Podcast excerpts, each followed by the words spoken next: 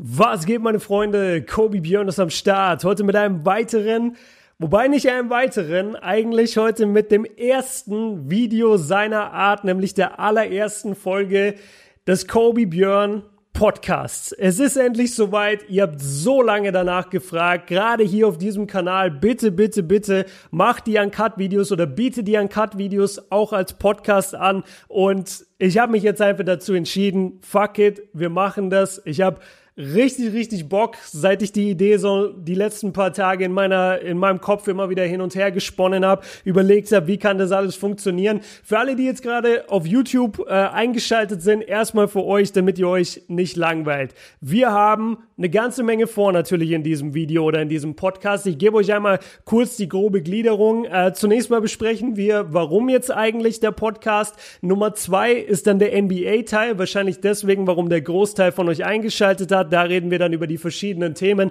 die hier oben auch überall im Titel zu lesen sind. Danach gibt's als extra Überraschung äh, Game of Thrones Talk, die komplette achte Staffel und auch die Staffeln davor zusammen mit Seabass, der äh, mit dem habe ich gestern spontan oder mit dem habe ich gestern geredet über GOT und dann kam es spontan dazu, dass ich gesagt habe, ey, ich will eigentlich eh diesen Podcast aufnehmen. Hättest du theoretisch Zeit und Bock, dass wir das, was wir gerade bei WhatsApp besprechen, einfach schnell äh, im Podcast machen? Und da hat er ja gesagt, was mich sehr sehr freut. Das kommt dann später. Spoilerwarnungen gibt's dann auch noch, also ihr könnt hier ganz beruhigt gerade sitzen und euch das Video reinziehen. Und nach dem GOT-Talk wird es noch ein bisschen Off-Topic geben. Das ist dann für die, ja, ich sag mal, die Leute, die sozusagen auch ein bisschen an mir persönlich und an meinen Kanälen interessiert sind. Das wird jetzt nicht, das werden jetzt nicht alle sein und deswegen packe ich sozusagen die interessanteren Themen ähm, an den Anfang und habe dann am Ende noch so ein bisschen Off-Topic, wo wir drüber reden, wie geht's weiter mit dem Kanal, wann gibt's endlich Merchandise, äh, gibt's möglicherweise einen Hip-Hop-Kanal bald und äh, Bücher und noch vieles, vieles mehr besprechen wir da. Für alle, die jetzt meinen Kanal kennen, die Uncut vor allem kennen, die wissen, dass ich ab und zu mal solche Fragerunden mache, wo ich mir dann auch viel Zeit nehme, wo einfach alles mit reinkommt und genauso machen wir das heute auch. Jetzt erstmal die Frage, warum dieser Podcast? Also zum einen, wie gesagt, dieses Uncut-Video-Thema wurde so oft von euch angefragt, pack bitte die Uncut-Videos irgendwie als Podcast-Feed online, so dass man sich das auch unterwegs angucken kann oder anhören kann, weil man braucht ja eigentlich bei Uncut nicht unbedingt das Video von mir. Und ähm, ja, dem bin ich jetzt einfach nachgegangen, habe gesagt, okay, komm, habe mich bei dem gleichen Podcast-Host angemeldet Podcast-Host angemeldet, ähm, bei dem wir auch sind mit dem fünften Viertel, da sprechen wir auch gleich drüber. Habe einfach gesagt, okay, was ist das Paket, was am besten dazu passt? Habe das Paket gebucht und jetzt in den nächsten paar Tagen wird es dann so sein, dass ich überall freigeschaltet werde mit dem Podcast. Also wenn ihr jetzt gerade das Video seht, dann ist es höchstwahrscheinlich noch nicht freigeschaltet. Ähm, sobald die Folge aber von mir online gestellt wird und sobald es überall ist auf iTunes und Spotify, sage ich euch Bescheid und dann ab Folge Folge 2 habt ihr dann immer instantly, wenn es auf YouTube online geht, auch direkt den Podcast eben bei euch im Podcast-Feed. Nur, dass ihr da schon mal Bescheid wisst. Ist das Ganze jetzt eine Konkurrenz zum fünften Viertel?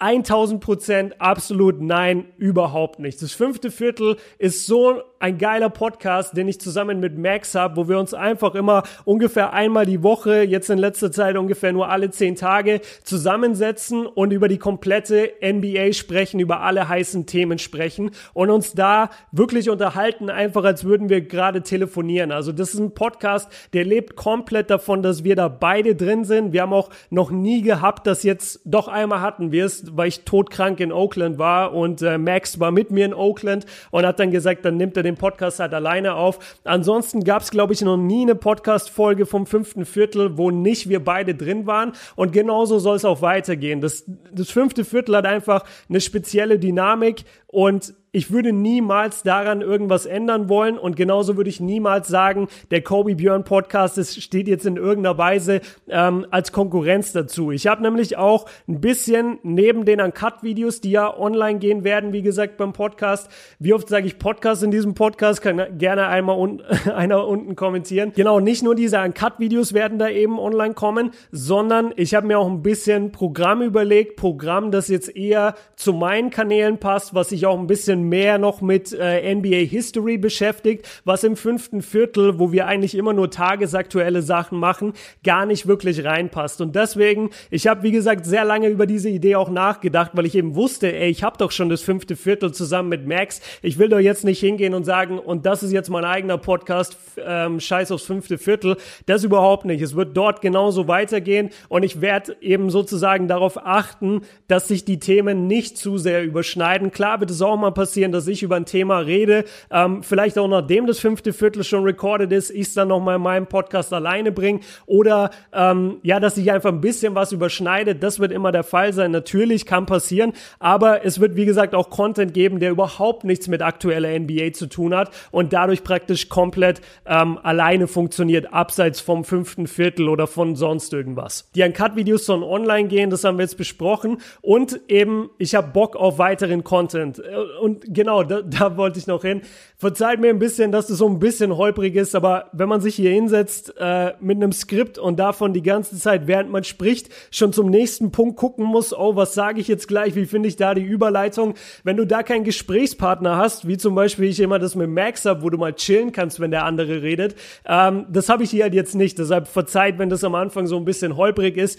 Eine Sache, die ich noch sagen wollte zu Podcasts, und das habe ich jetzt vor allem im, ähm, na, in den Playoffs gemerkt, ich habe selber so einen Hunger auf neue Podcast-Folgen von den Leuten, denen, die ich eben verfolge oder die ich abonniert habe. Ich könnte ohne Scheiß mir jeden Tag einen Podcast von denen anhören, weil jeder von euch ist bestimmt einmal am Tag irgendwie auf einer längeren Busfahrt oder auf einer längeren Autofahrt oder Bahn. Äh, jeder von euch ist wahrscheinlich in irgendeiner Weise mit einem Training zugange oder muss mal, keine Ahnung, die Wohnung aufräumen oder hat einfach so Sachen, wo er sich normalerweise einfach die Kopfhörer aufsetzt, Musik hört oder Podcasts hört. Und bei mir ist das in den letzten ich würde mal sagen, im letzten Dreivierteljahr ist es so krass geschiftet, dass ich nur noch Podcasts höre und ich will einfach immer mehr von diesen Leuten, von denen ich die Sachen höre. Und dann habe ich mir eben überlegt, okay, was könnte man Geiles machen, dass die Jungs zum einen was Geiles haben, zum anderen das nicht so in die Richtung geht wie vom fünften Viertel, dass man sich da nicht überschneidet.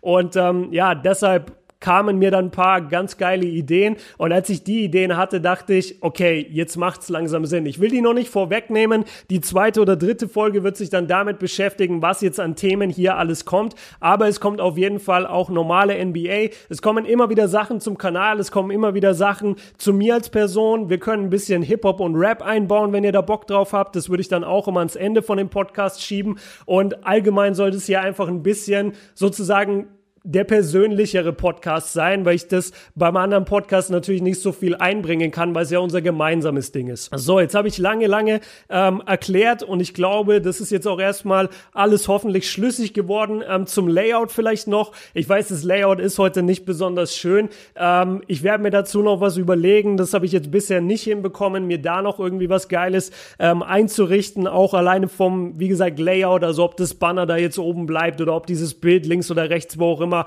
Ob das bleibt, das weiß ich alles noch nicht. Ich weiß nur, ich hatte richtig Bock auf diesen Podcast, hatte euch gefragt nach Fragen für die erste Folge. Ihr wusstet natürlich nicht, dass es die erste Folge ist. Ich habe einfach gesagt Fragerunde, weil ich das so ein bisschen als Überraschung machen wollte. Und jetzt haben wir lange, lange rumgelabert und ich habe vergessen zu sagen, dass in den Kommentaren natürlich Zeitstempel stehen. Das heißt, ihr müsst euch nicht die ganzen, weiß ich nicht, eine Stunde, anderthalb Stunden, zwei Stunden ähm, anhören von diesem Ding, sondern ihr könnt auch natürlich einfach runtergehen gehen in die Kommentare und da einmal auf den Zeitstempel klicken und dann findet ihr genau den Teil, wo ihr eigentlich hin wollt. Jetzt sind wir bei einem Teil, wo die meisten von euch hinwollen und ich danke euch, dass ihr mir so lange zugehört habt, nämlich den NBA-Teil. Dem NBA-Teil, ich habe, äh, wie gesagt, gefragt bei Instagram, ey, wie schaut's aus, was habt ihr für Fragen? Und habe ein paar vorbereitet und die erste, ich weiß nicht, wie lange wir bei der bleiben, aber ich habe so gelacht, als ich die gelesen habe, weil die einfach perfekt zusammengefasst hat. Ähm, was, was für ein Hype mittlerweile überall kreiert wird, wie Leute einfach komplett alles vorgreifen und wie, wie überhaupt nicht mehr Basketball gespielt werden muss, weil es, es reicht scheinbar nur noch aus Hype zu haben und schon äh, kannst du einfach der beste Spieler aller Zeiten werden. Und zwar die Frage lautet, Ist Zions Legacy jetzt schon tot? Das fand ich schon übertrieben geil, nur weil die Pelicans jetzt den ersten Pick haben. Das heißt, seine ganze Legacy, alles, was er in der NBA machen wird, ist jetzt schon gestorben. Ähm, und dann der zweite Teil der Frage, Chancen auf den GOAT-Titel. Da habe ich mir in Klammern geschrieben, ist straight from ESPN, also praktisch genau von ESPN wahrscheinlich abgekupfert. Ähm, also ich, ich will die Frage gar nicht richtig groß ernsthaft beantworten, sondern ich will einfach nur einmal aufzeigen, wie ridiculous es langsam geworden ist, was wir als Fans und auch die Medienberichterstattung, was für Erwartungen geschürt werden an 18, 19-jährige Spieler. Ähm, ist Zions Legacy jetzt schon tot? Nein, natürlich nicht. Wir wissen noch nicht mal, was seine Legacy überhaupt sein kann. Wir wissen noch gar nicht, wer der Typ sein wird in der NBA. Wir haben keine Ahnung. Und ob er jetzt bei den Pelicans spielt oder bei New York. Also ich bin mir sicher, New York hätte ihn jetzt auch nicht, außer sie kriegen wirklich KD und Kyrie. Ähm, dann hättest du auch nicht sofort gesagt, boah, krass, äh, das, das wird jetzt die Saison von Zion, sondern jeder müsste eigentlich gerade als normaler Basketballfan da sitzen und sagen, okay, der Junge hat ziemlich krass gestopft in der Highschool, da hatte er aber keine vernünftigen Gegner. Jetzt war er am College, hat einen großen Schritt nach vorne gemacht. Lass uns mal sehen, ob der es wirklich rocken kann in der NBA. Das sollte die Erwartungshaltung sein. Ihr kennt meine Meinung mittlerweile schon aus den anderen Videos. Ich bin ein bisschen auf der Bremse, was den Zion-Hype angeht, weil ich einfach noch nicht 100% weiß, was der Junge letztendlich in der NBA sein soll. Äh, soll. Ich finde ihn für einen Vierer einfach zu klein.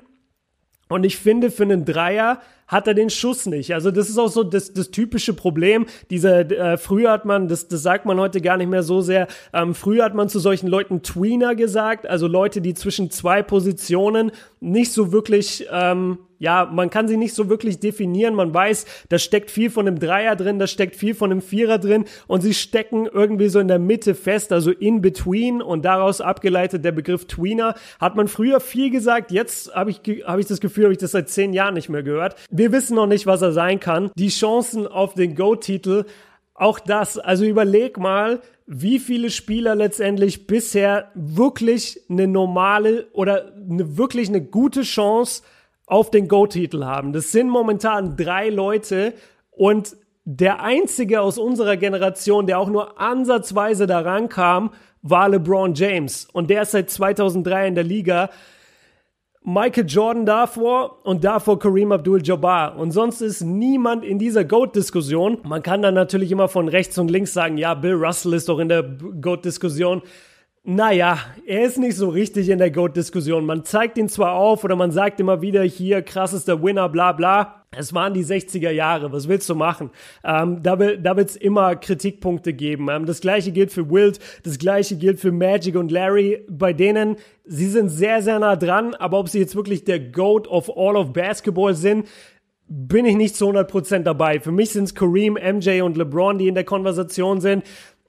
Zion ist noch nicht mal ein Rookie. Der ist noch nicht mal gedraftet und wir fangen jetzt schon an zu überlegen, wo er in der GOAT-Diskussion ist. Geil. Einfach nur nochmal die Frage, ist Zions Legacy jetzt schon tot? Chancen auf den GOAT-Titel. Und sollte die Frage ernst gemeint gewesen sein von der Person oder die Person ist sehr, sehr jung, sagen wir alles zwischen 10 und 13, 14 ich check das, ich, ich verstehe das, ich weiß, woher dein Blickpunkt kommt und ich will dich in keinster Weise gerade lächerlich machen oder mich über dich lustig machen, sondern mir war nur wichtig, einmal aufzuzeigen, dass es dass nicht du sozusagen lächerlich bist, sondern dass die Frage und die Tatsache, dass du diese Frage überhaupt aufbringst, lächerlich ist und einfach nur aufzeigt, was wir für ein Problem haben in Sachen Berichterstattung in der NBA, weil einfach alles, alles, alles, alles so hoch gehypt wird, dass du überhaupt nicht mehr weißt, was ist jetzt eigentlich Hype und was ist Talent. Und das ist ein Riesenproblem, was wir haben. Da können wir auch mal in einer anderen Folge, vielleicht mal mit einem Gast auch ähm, noch tiefer reingehen. Aber für jetzt, um es einfach, um es einfach nur einmal zu beantworten,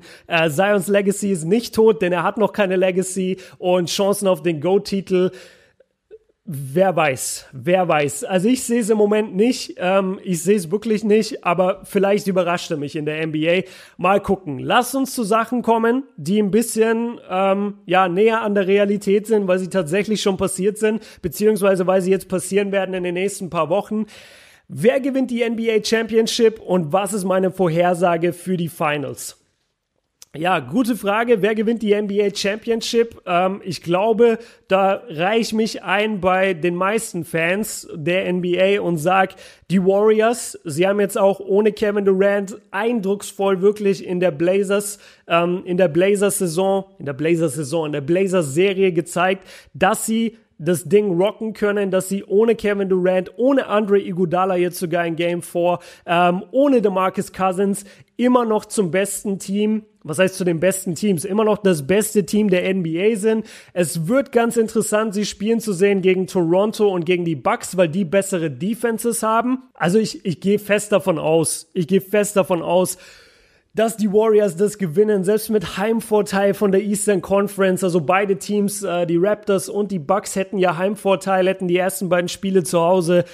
Ich glaube, das wird trotzdem easy in Richtung äh, easy in Richtung Warriors gehen. Ich guck mal kurz, nur dass wir noch aufnehmen. Ja, tun wir. Ich switche mal zwischen dem Programm und dem Skript hin und her und dann äh, muss ich da ab und zu gucken, genau. Also meine Vorhersage für die Finals, ähm, ich kenne ja noch nicht das Eastern Conference Team, das sich durchsetzen wird. Das steht jetzt es ist 2-1, genau 2-1. Heute Nacht ist Game 4. Freue ich mich sehr drauf. Werde ich auch dafür wach bleiben, auf jeden Fall. Wer es jetzt am Ende macht, ich gehe mal fest von den Bucks mittlerweile aus. Die Raptors haben mich einfach zu sehr enttäuscht in letzter Zeit. Offensiv läuft da nicht viel zusammen. Sie hatten jetzt das Monsterspiel überhaupt, defensiv und offensiv teilweise auch, bis auf wenige Ausnahmen. Danny Green zum Beispiel, Van Vliet zum Beispiel.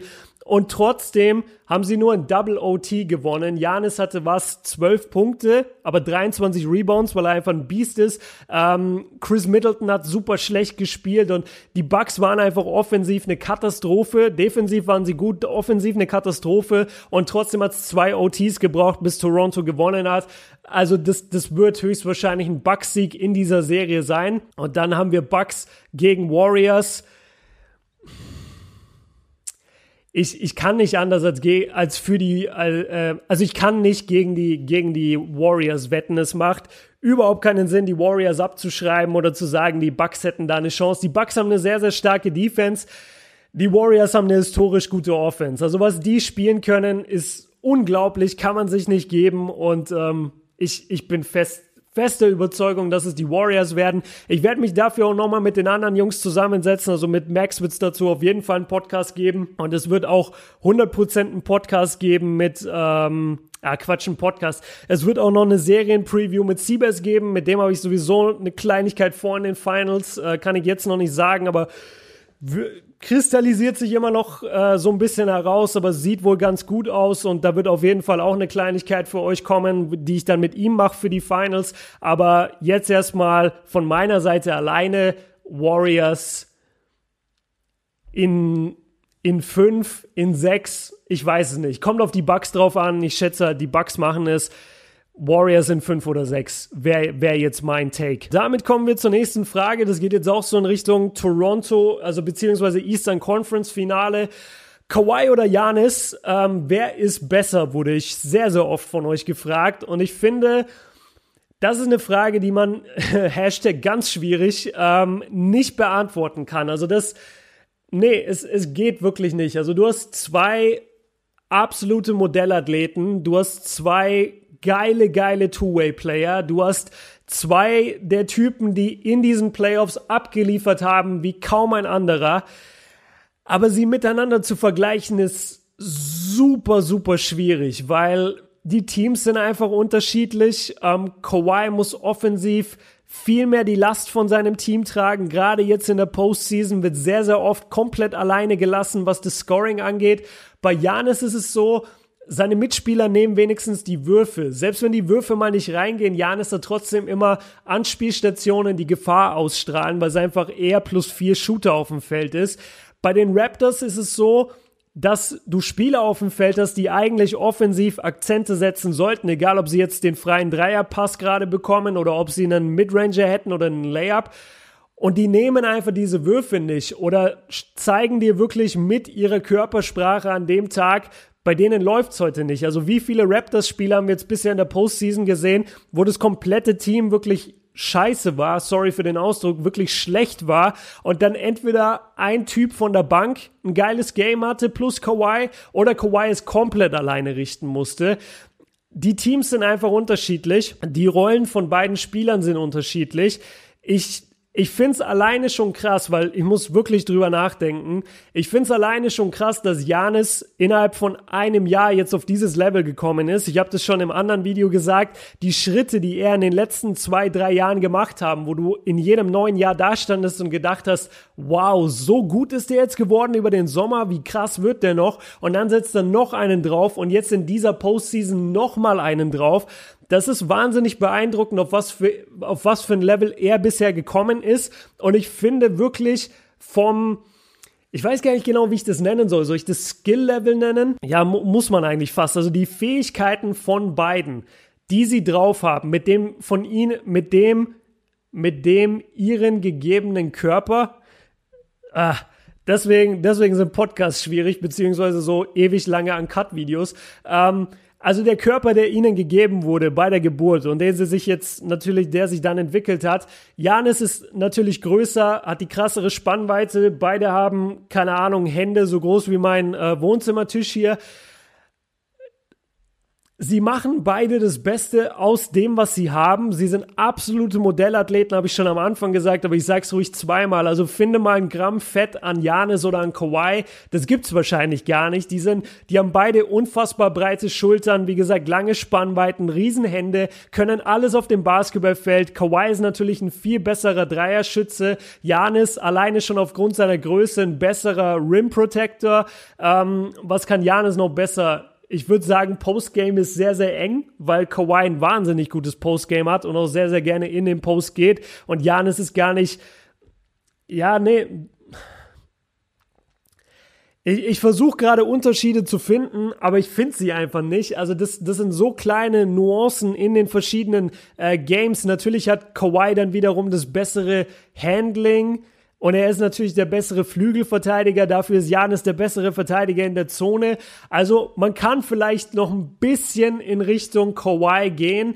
Auf der anderen Seite kann Janis Dinge, die einfach im Moment kein anderer Mensch auf der Welt kann, nämlich das, was Shaquille O'Neal ähm, in den 90ern gemacht hat und die frühen 2000er, diese unaufhaltsame Power einfach zu sein. Also es gibt keinen anderen Spieler, der auf dem Level ist von Janis, den du einfach zu dritt unterm Korb verteidigst und der trotzdem noch durchkommt. Das kann ihm halt auch niemand nehmen. Also da jetzt zu entscheiden, wer ist wirklich Pound für Pound der bessere, tue ich mich ganz, ganz schwer. Ich würde einen ganz kleinen Edge in Richtung Kawhi geben, auch weil er es schon länger macht, weil er ein bisschen mehr Erfahrung hat, weil er schon mehr Klatschwürfe getroffen hat. Das ist vielleicht noch ein wichtiger Faktor. In der Crunch-Time kannst du dich 100% drauf verlassen, okay, gib einfach Kawhi den Ball und er macht dir, und er macht dir den Game Winner rein. Und bei bei Janis bin ich da noch nicht von überzeugt. Also hat er auch noch nicht oft gezeigt. Und es ist immer schwer für einen Big Man ein Spiel zu entscheiden, weil du halt erstmal den Ball gepasst bekommen musst. Klar kann er sich den Ball auch selber abholen, aber dann komplett den eigenen Wurf kreieren in der Crunch-Time, während die Sekunden ablaufen, weiß ich nicht, ob Janis da mein Go-To-Guy wäre oder nicht doch lieber Kawhi. Also alleine, alleine von dem Punkt her muss ich es in Richtung Kawhi geben, aber es ist wirklich eine, eine Haaresbreite. Also es ist nicht mal 1a und 1b, sondern es ist wirklich 1a und 1aa. Also das ist, die, die beiden sind so krass äh, gut und Kawhi ganz leicht vorne, würde ich sagen. So, und damit kommen wir zur nächsten Frage. Bin ich von Damian Lillard und von den Portland Trailblazers enttäuscht? Habe ich auch hier und da schon in Spielberichten durchblicken lassen, wie da meine Meinung ist. Sag sie jetzt trotzdem nochmal hier für alle, damit sie alle einmal gehört haben. Nee, ich bin gar nicht enttäuscht. Ähm, ich finde, sie haben einfach absolut overachieved in diesen Playoffs. Also die zweite Runde war stark, dass sie da reingekommen sind und das war heftig, wie sie die erste Runde gegen OKC gespielt haben. Die zweite Runde, da hätte eigentlich ein anderer Gegner warten können. Und wenn es die Warriors gewesen wären oder die Rockets, dann wären die Blazers nach Hause gefahren. Sie hatten jetzt Glück, dass sie unerfahrene Denver Nuggets bekommen haben, die diese Serie oder dieses Game 7 auch so ein bisschen natürlich aus der Hand gegeben haben. Die Blazers haben das Ding am Ende gewonnen. Es war auch eine krasse Serie. Das eine Spiel mit vier Overtimes. Will ich gar nicht alles abstreiten. Aber trotzdem, die Blazers von dem, was sie als Team sind und wenn man sich mal ihre Optionen anguckt, die sie im Team haben, kein Nurkic mehr dabei, ähm, Ennis Kenter in der ersten Serie sehr krass, danach nicht mehr wirklich auf dem Level agiert, ähm, McCallum und Dame sind die einzigen, die ihre Würfe kreieren können und die sind relativ undersized. Das heißt, du kannst die eigentlich ganz gut trappen und immer mal wieder aus einem Spiel rausnehmen. Dazu hat sich ähm, Dame dann auch noch an den Rippen verletzt. Jetzt Game 2 war das, glaube ich, gegen die Warriors die haben für mich overachieved. Es ist sehr schade, dass es ein, dass es ein Sweep wurde. Ich hätte mir einen Gentleman Sweep gewünscht, dass Portland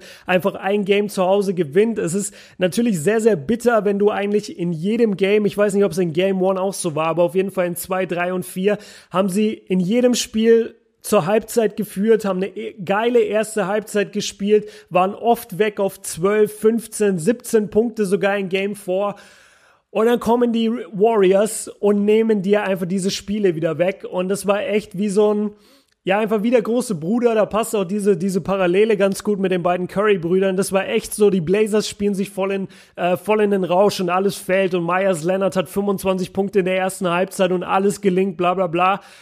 Und dann kommt auf einmal der große Bruder und nimmt dir halt einfach alles weg oder zeigt dir, ja, das war zwar krass, aber das, was ich kann, ist noch besser. Die Warriors waren klar das bessere Team. Die Blazers hatten von vornherein keine Chance. Ich bin darauf deswegen überhaupt nicht enttäuscht, dass die Blazers verloren haben. Ich bin eher überrascht, dass sie überhaupt gegen Denver die Serie noch gewonnen haben, beziehungsweise ein bisschen enttäuscht dann eher von Denver, weil die hatten echt eine Chance, bis ins Western Conference Finale zu gehen. Gut, da hätten sie dann auch auf den Sack bekommen von den Warriors. Jedes Team kassiert von den Warriors. Ähm, aber nee, also ich, ich bin in keinster Weise enttäuscht. Fand sogar ganz geil, wie das Team an sich gespielt hat, wie die immer wieder versucht haben zu kämpfen. Ähm, ich habe auch manchmal gesagt, manchmal sah es einfach so aus, als hätten sie überhaupt keine Energie mehr. Dabei bleibe ich auch. Aber obwohl das der Fall war, haben sie es halt trotzdem versucht. Und ich, ich rechne ihnen das einfach hoch an, dass sie sich so professionell gezeigt haben in dieser Serie, dass sie danach auf dem Feld geblieben sind, äh, Shake Hands gemacht haben mit allen. Ich mag die Blazers. Die sind ein geiles Team. Nächstes Jahr mit einem gesunden Nurkic zurück, hoffentlich noch ein bisschen stärker. Dann können sie vielleicht wieder in die Western Conference Finals einziehen und dann auch mal ein Spiel oder zwei gewinnen. Aber enttäuscht kann man da in keinster Weise sein. Also gerade die Serie gegen die Thunder war epic und es hat jeder gefeiert, plus den Game Winner von Dame und den Serienwinner. Ähm, kleiner Plug auf meinem Hauptkanal habe ich gestern dazu ein Video gemacht. Könnt ihr euch gerne mal reinziehen. Alle Playoff Buzzerbeater die eine Serie entschieden haben. Da gibt es tatsächlich nur sechs, in über 70 Jahren NBA History gab es nur sechs Würfe, die per Buzzerbeater eine Serie komplett entschieden haben und damit das Team in die nächste Runde katapultiert hat. Ähm, könnt ihr euch gerne anschauen, ist auf dem Hauptkanal, wie gesagt. Genau, ich glaube, damit sind wir mit dieser Blazers-Thematik fertig. Äh, Müdigkeit, Verletzungen habe ich mir noch ins Skript aufgeschrieben. Ist halt einfach so. Also es fehlt ähm, es fehlt ihnen diese, dieser letzte eine All-Star-Level-Spieler. Ich will gar nicht, ich weiß gar nicht, sagen wir, sagen wir, ja doch, sagen wir All-Star-Level-Spieler. Also wenn sie so Lillard, McCallum, noch ein fast All-Star und Nurkic das würde wahrscheinlich reichen, um wirklich für Furore zu sorgen in der Western Conference, aber den haben sie halt nicht. Und ähm, solange du Harkless und Amino so viel Spielminuten geben musst, die keine schlechten Spieler sind, gar keine Frage, aber überleg halt mal, wer auf deren Positionen in anderen Teams steht und dann weiß man auch ungefähr, warum die Blazers nicht weitergekommen sind, aber enttäuscht kann man in keinster Weise sagen. Nächste Frage. Draymond Green, der beste Verteidiger aller Zeiten, Ganz schwierig. Hashtag ganz schwierig. Denn es gibt verschiedene Äras, Ehren. Ähm, erstmal vielleicht, äh, Draymond Green hat das Ganze gesagt in einem Interview, also das habe ich mir jetzt nicht einfach äh, ausgedacht und es hat sich auch nicht der Fragesteller ausgedacht, sondern das war wirklich jetzt ein Thema vor ein paar Tagen und ich komme jetzt erst dazu, ein Video dazu zu machen oder jetzt erst das im Podcast anzusprechen. Also Draymond Green meinte, er ist der beste Verteidiger aller Zeiten. Gehe ich damit? Nicht so wirklich. Nicht so wirklich, obwohl ich, äh, ihr wisst es von mir, riesiger Draymond Green Fan bin. Aber es gibt, wie gesagt, verschiedene Zeitalter in der NBA, wo verschiedene Spielertypen agiert haben. Und ich weiß nicht, wie gut sich ein Draymond Green geschlagen hätte mit seinen 1, was hat er, 1,96 bis 2 Meter 1 wahrscheinlich gelistet. Aber ich schätze, also ich habe ihn ja sogar live gesehen. Ich fand ihn auch Ich fand ihn relativ groß, glaube ich. Cousins war der, der mir so, der mir so klein vorkam. Ähm, aber Draymond Green war relativ groß, sehr, sehr breit auch. Also das ist auf jeden Fall eine Erscheinung, der Typ. Und der kann mit Sicherheit jede Position in der heutigen NBA verteidigen. Kann er auch in den 80er Jahren äh, Patrick Ewing verteidigen oder ja, Kareem dann noch bis zu einem gewissen Grad. Also kannst du wirklich sagen, er ist der beste Verteidiger der genau, es war der Beste, ne? Weil ich komme gleich zu dem Thema der vielseitigste und da ist er auf jeden Fall vorne im Rennen dabei. Aber der beste Verteidiger der Welt muss für mich in der Lage sein, wirklich jede Position zu stoppen. Und den gibt's eigentlich nicht so richtig. Und wenn ich da einen suchen wollen würde, dann würde ich auf jeden Fall jemanden nehmen, der noch ein paar Zentimeter mehr hat als Draymond, weil Draymond, wie gesagt, mit seinen 1,96 relativ klein ist und da sich echt schwer tun würde, wenn du ihn gegen die besten Spieler aller Zeiten aus jeder Ära stellst, ähm, dann würde er sich verdammt schwer tun gegen jeden Center. Das gilt aber auch für die anderen Kandidaten, deshalb ist es gar nicht so leicht. Ähm, vier Kandidaten, die ich mir jetzt mal aufgeschrieben habe. Scotty Pippen, Hakim Olajuwon, Michael Jordan, Kawhi Leonard. Da sieht man schon, ich habe auf jeden Fall eine Präferenz für Flügelverteidiger. Das liegt einfach daran, weil ich immer das Gefühl habe, ein Flügelverteidiger kann alles verteidigen, eher dass ein Center alles verteidigen kann. Also ein Draymond ist da die Ausnahme, er kann das aufgrund seiner Größe, aber zum Beispiel ein Hakim Olajuwon ist einer der besten Verteidiger aller Zeiten. Den kannst du aber nicht wirklich an den Guard heften. Äh, Clay Thompson wäre jetzt aus dieser Ära übrigens auch noch ein Kandidat. Du kannst ihn nicht an den Guard heften, sondern du musst eigentlich immer gucken, dass er schnell wieder unterm Korb kommt. Ich weiß, dass Akeem wahnsinnig leicht auf den Füßen unterwegs war, aber er ist halt einfach riesengroß und alleine deswegen wird er niemals in irgendeiner Weise sehr, sehr gut gegen einen Point Guard verteidigen können. Er kann bestimmt mal ein Pick and Roll switchen um ehrlich zu sein, weiß ich das nicht mal, ob er das so auf dem Level kann, wie ich mir das gerade vorstelle. Vielleicht kann er es, vielleicht nicht. Auf jeden Fall kannst du ihn nicht auf alle fünf Positionen stellen. Das ist klar. Bei den anderen genannten würde ich Jordan sogar noch mal rausnehmen, weil Jordan fällt in die gleiche Kategorie wie, ähm, wie Draymond, dass er einfach so ein Stückchen zu klein ist. Kawhi, Scotty, ich habe Scotty Pippen nicht so viel gesehen, muss ich gestehen. Das ist so eine schwierige Frage. Ey. Der beste Verteidiger aller Zeiten. Ich weiß gar nicht, ob du das fair beantworten kannst, um ehrlich zu sein. Also ich würde jetzt von allen Spielern, wie ich sie gerade vor mir sehe, die ganzen genannten, würde ich jetzt, glaube ich, mit Kawhi Leonard gehen, weil er irgendwie aus denen einfach die beste Mischung hat aus Größe, Länge, Spannweite, Hände, Instinkte, Beinarbeit, Stärke. Ich glaube, ich würde mit Kawhi Leonard gehen als besten Verteidiger ever. Natürlich liegt der Fokus von Draymond noch ein bisschen mehr auf Defense. Ich glaube, wenn Kawhi ein reiner Defensivplayer wäre, also alleine, dass er bei den Raptors gerade so durchdreht in Sachen Offensive und dann überhaupt noch Elite Defense spielen kann, ist schon beeindruckend. Aber wenn ich mir jetzt vorstelle, würde die Offense sozusagen relativ in Ruhe lassen und so aller Dennis Rodman eigentlich nur die Verteidigung übernehmen oder im Fall von Rodman nur die Rebound-Arbeit. Boah, ich glaube, dann ist Kawhi der Beste. Also das wäre jetzt mein, mein Impuls. Kann sein, dass da jemand äh, nicht der gleichen Meinung ist, verstehe ich total. Dann haut mir gerne eure Kandidaten einmal in die, ähm, einmal in die Info, in die Infobox, einmal in die Kommentare. Aber ich würde, ich würde mit Kawhi gehen. Ich würde auf jeden Fall mit Kawhi gehen als bester Verteidiger aller Zeiten. Einfach nur gemessen an Beinarbeit, Stärke, Größe, Spannweite, Breite von den Schultern. Der Typ kann einfach alles. Der Typ ist alles, der Typ kann alles. Ja, vielleicht in ein paar Jahren, wenn Janis echt nochmal eine Schippe drauflegt, dann wäre er so praktisch, weil er ist ja ein gestretchter Ka Kawhi letztendlich vom Körpertyp her. Also vielleicht könnte es Janis werden, wenn er richtig reinhaut in Sachen Defense, sehe ich aber nicht, dass er auf das Level kommt, weil er einfach offensiv auch zu viel tragen muss. Aber das wäre eigentlich der Typ, der, wenn wir dann, vielleicht in 10, 15 Jahren haben wir so einen Spieler in der NBA und dann sagen wir wirklich, okay, der könnte alles verteidigen. Wobei es dann auch wieder schwer wird gegen die Guards. Also, dass du alle Basketballspieler auf der Welt gut verteidigen kannst, das ist so gut wie ausgeschlossen. Vor allem, vor allem, wenn du aller Zeiten rechnest. Heutzutage geht's. Heutzutage kannst du mit Kawhi jede Position verteidigen. Sogar Clay kann fast jede Position verteidigen. Dre kann jede Position verteidigen. LeBron könnte mit seinem Körper jede Position verteidigen.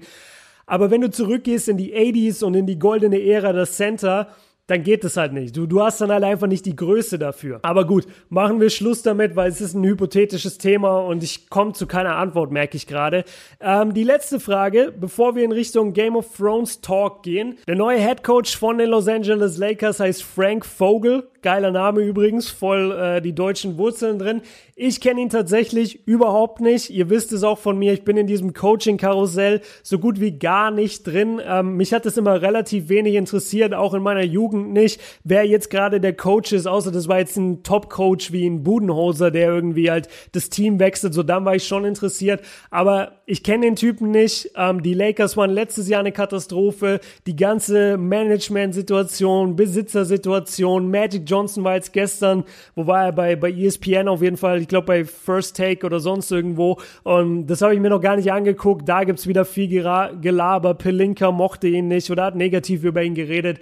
Die Lakers sind ein riesen Trümmerhaufen einfach nur. Und jetzt haben sie diesen neuen Coach verpflichtet, den ich nicht kenne, haben ihn als Assistant Coach Jason Kidd hingestellt. Man sagt, es kamen direkt Gerüchte auf, ja, die haben den jetzt nur verpflichtet, damit sie ihn bald wieder feuern können, weil dann kann Jason Kidd das Ruder übernehmen. Dann wurde natürlich gesagt, ja, warum kann Jason Kidd nicht direkt das Ruder unternehmen? Und dann haben die Leute gesagt, ja, wegen seiner Vergangenheit.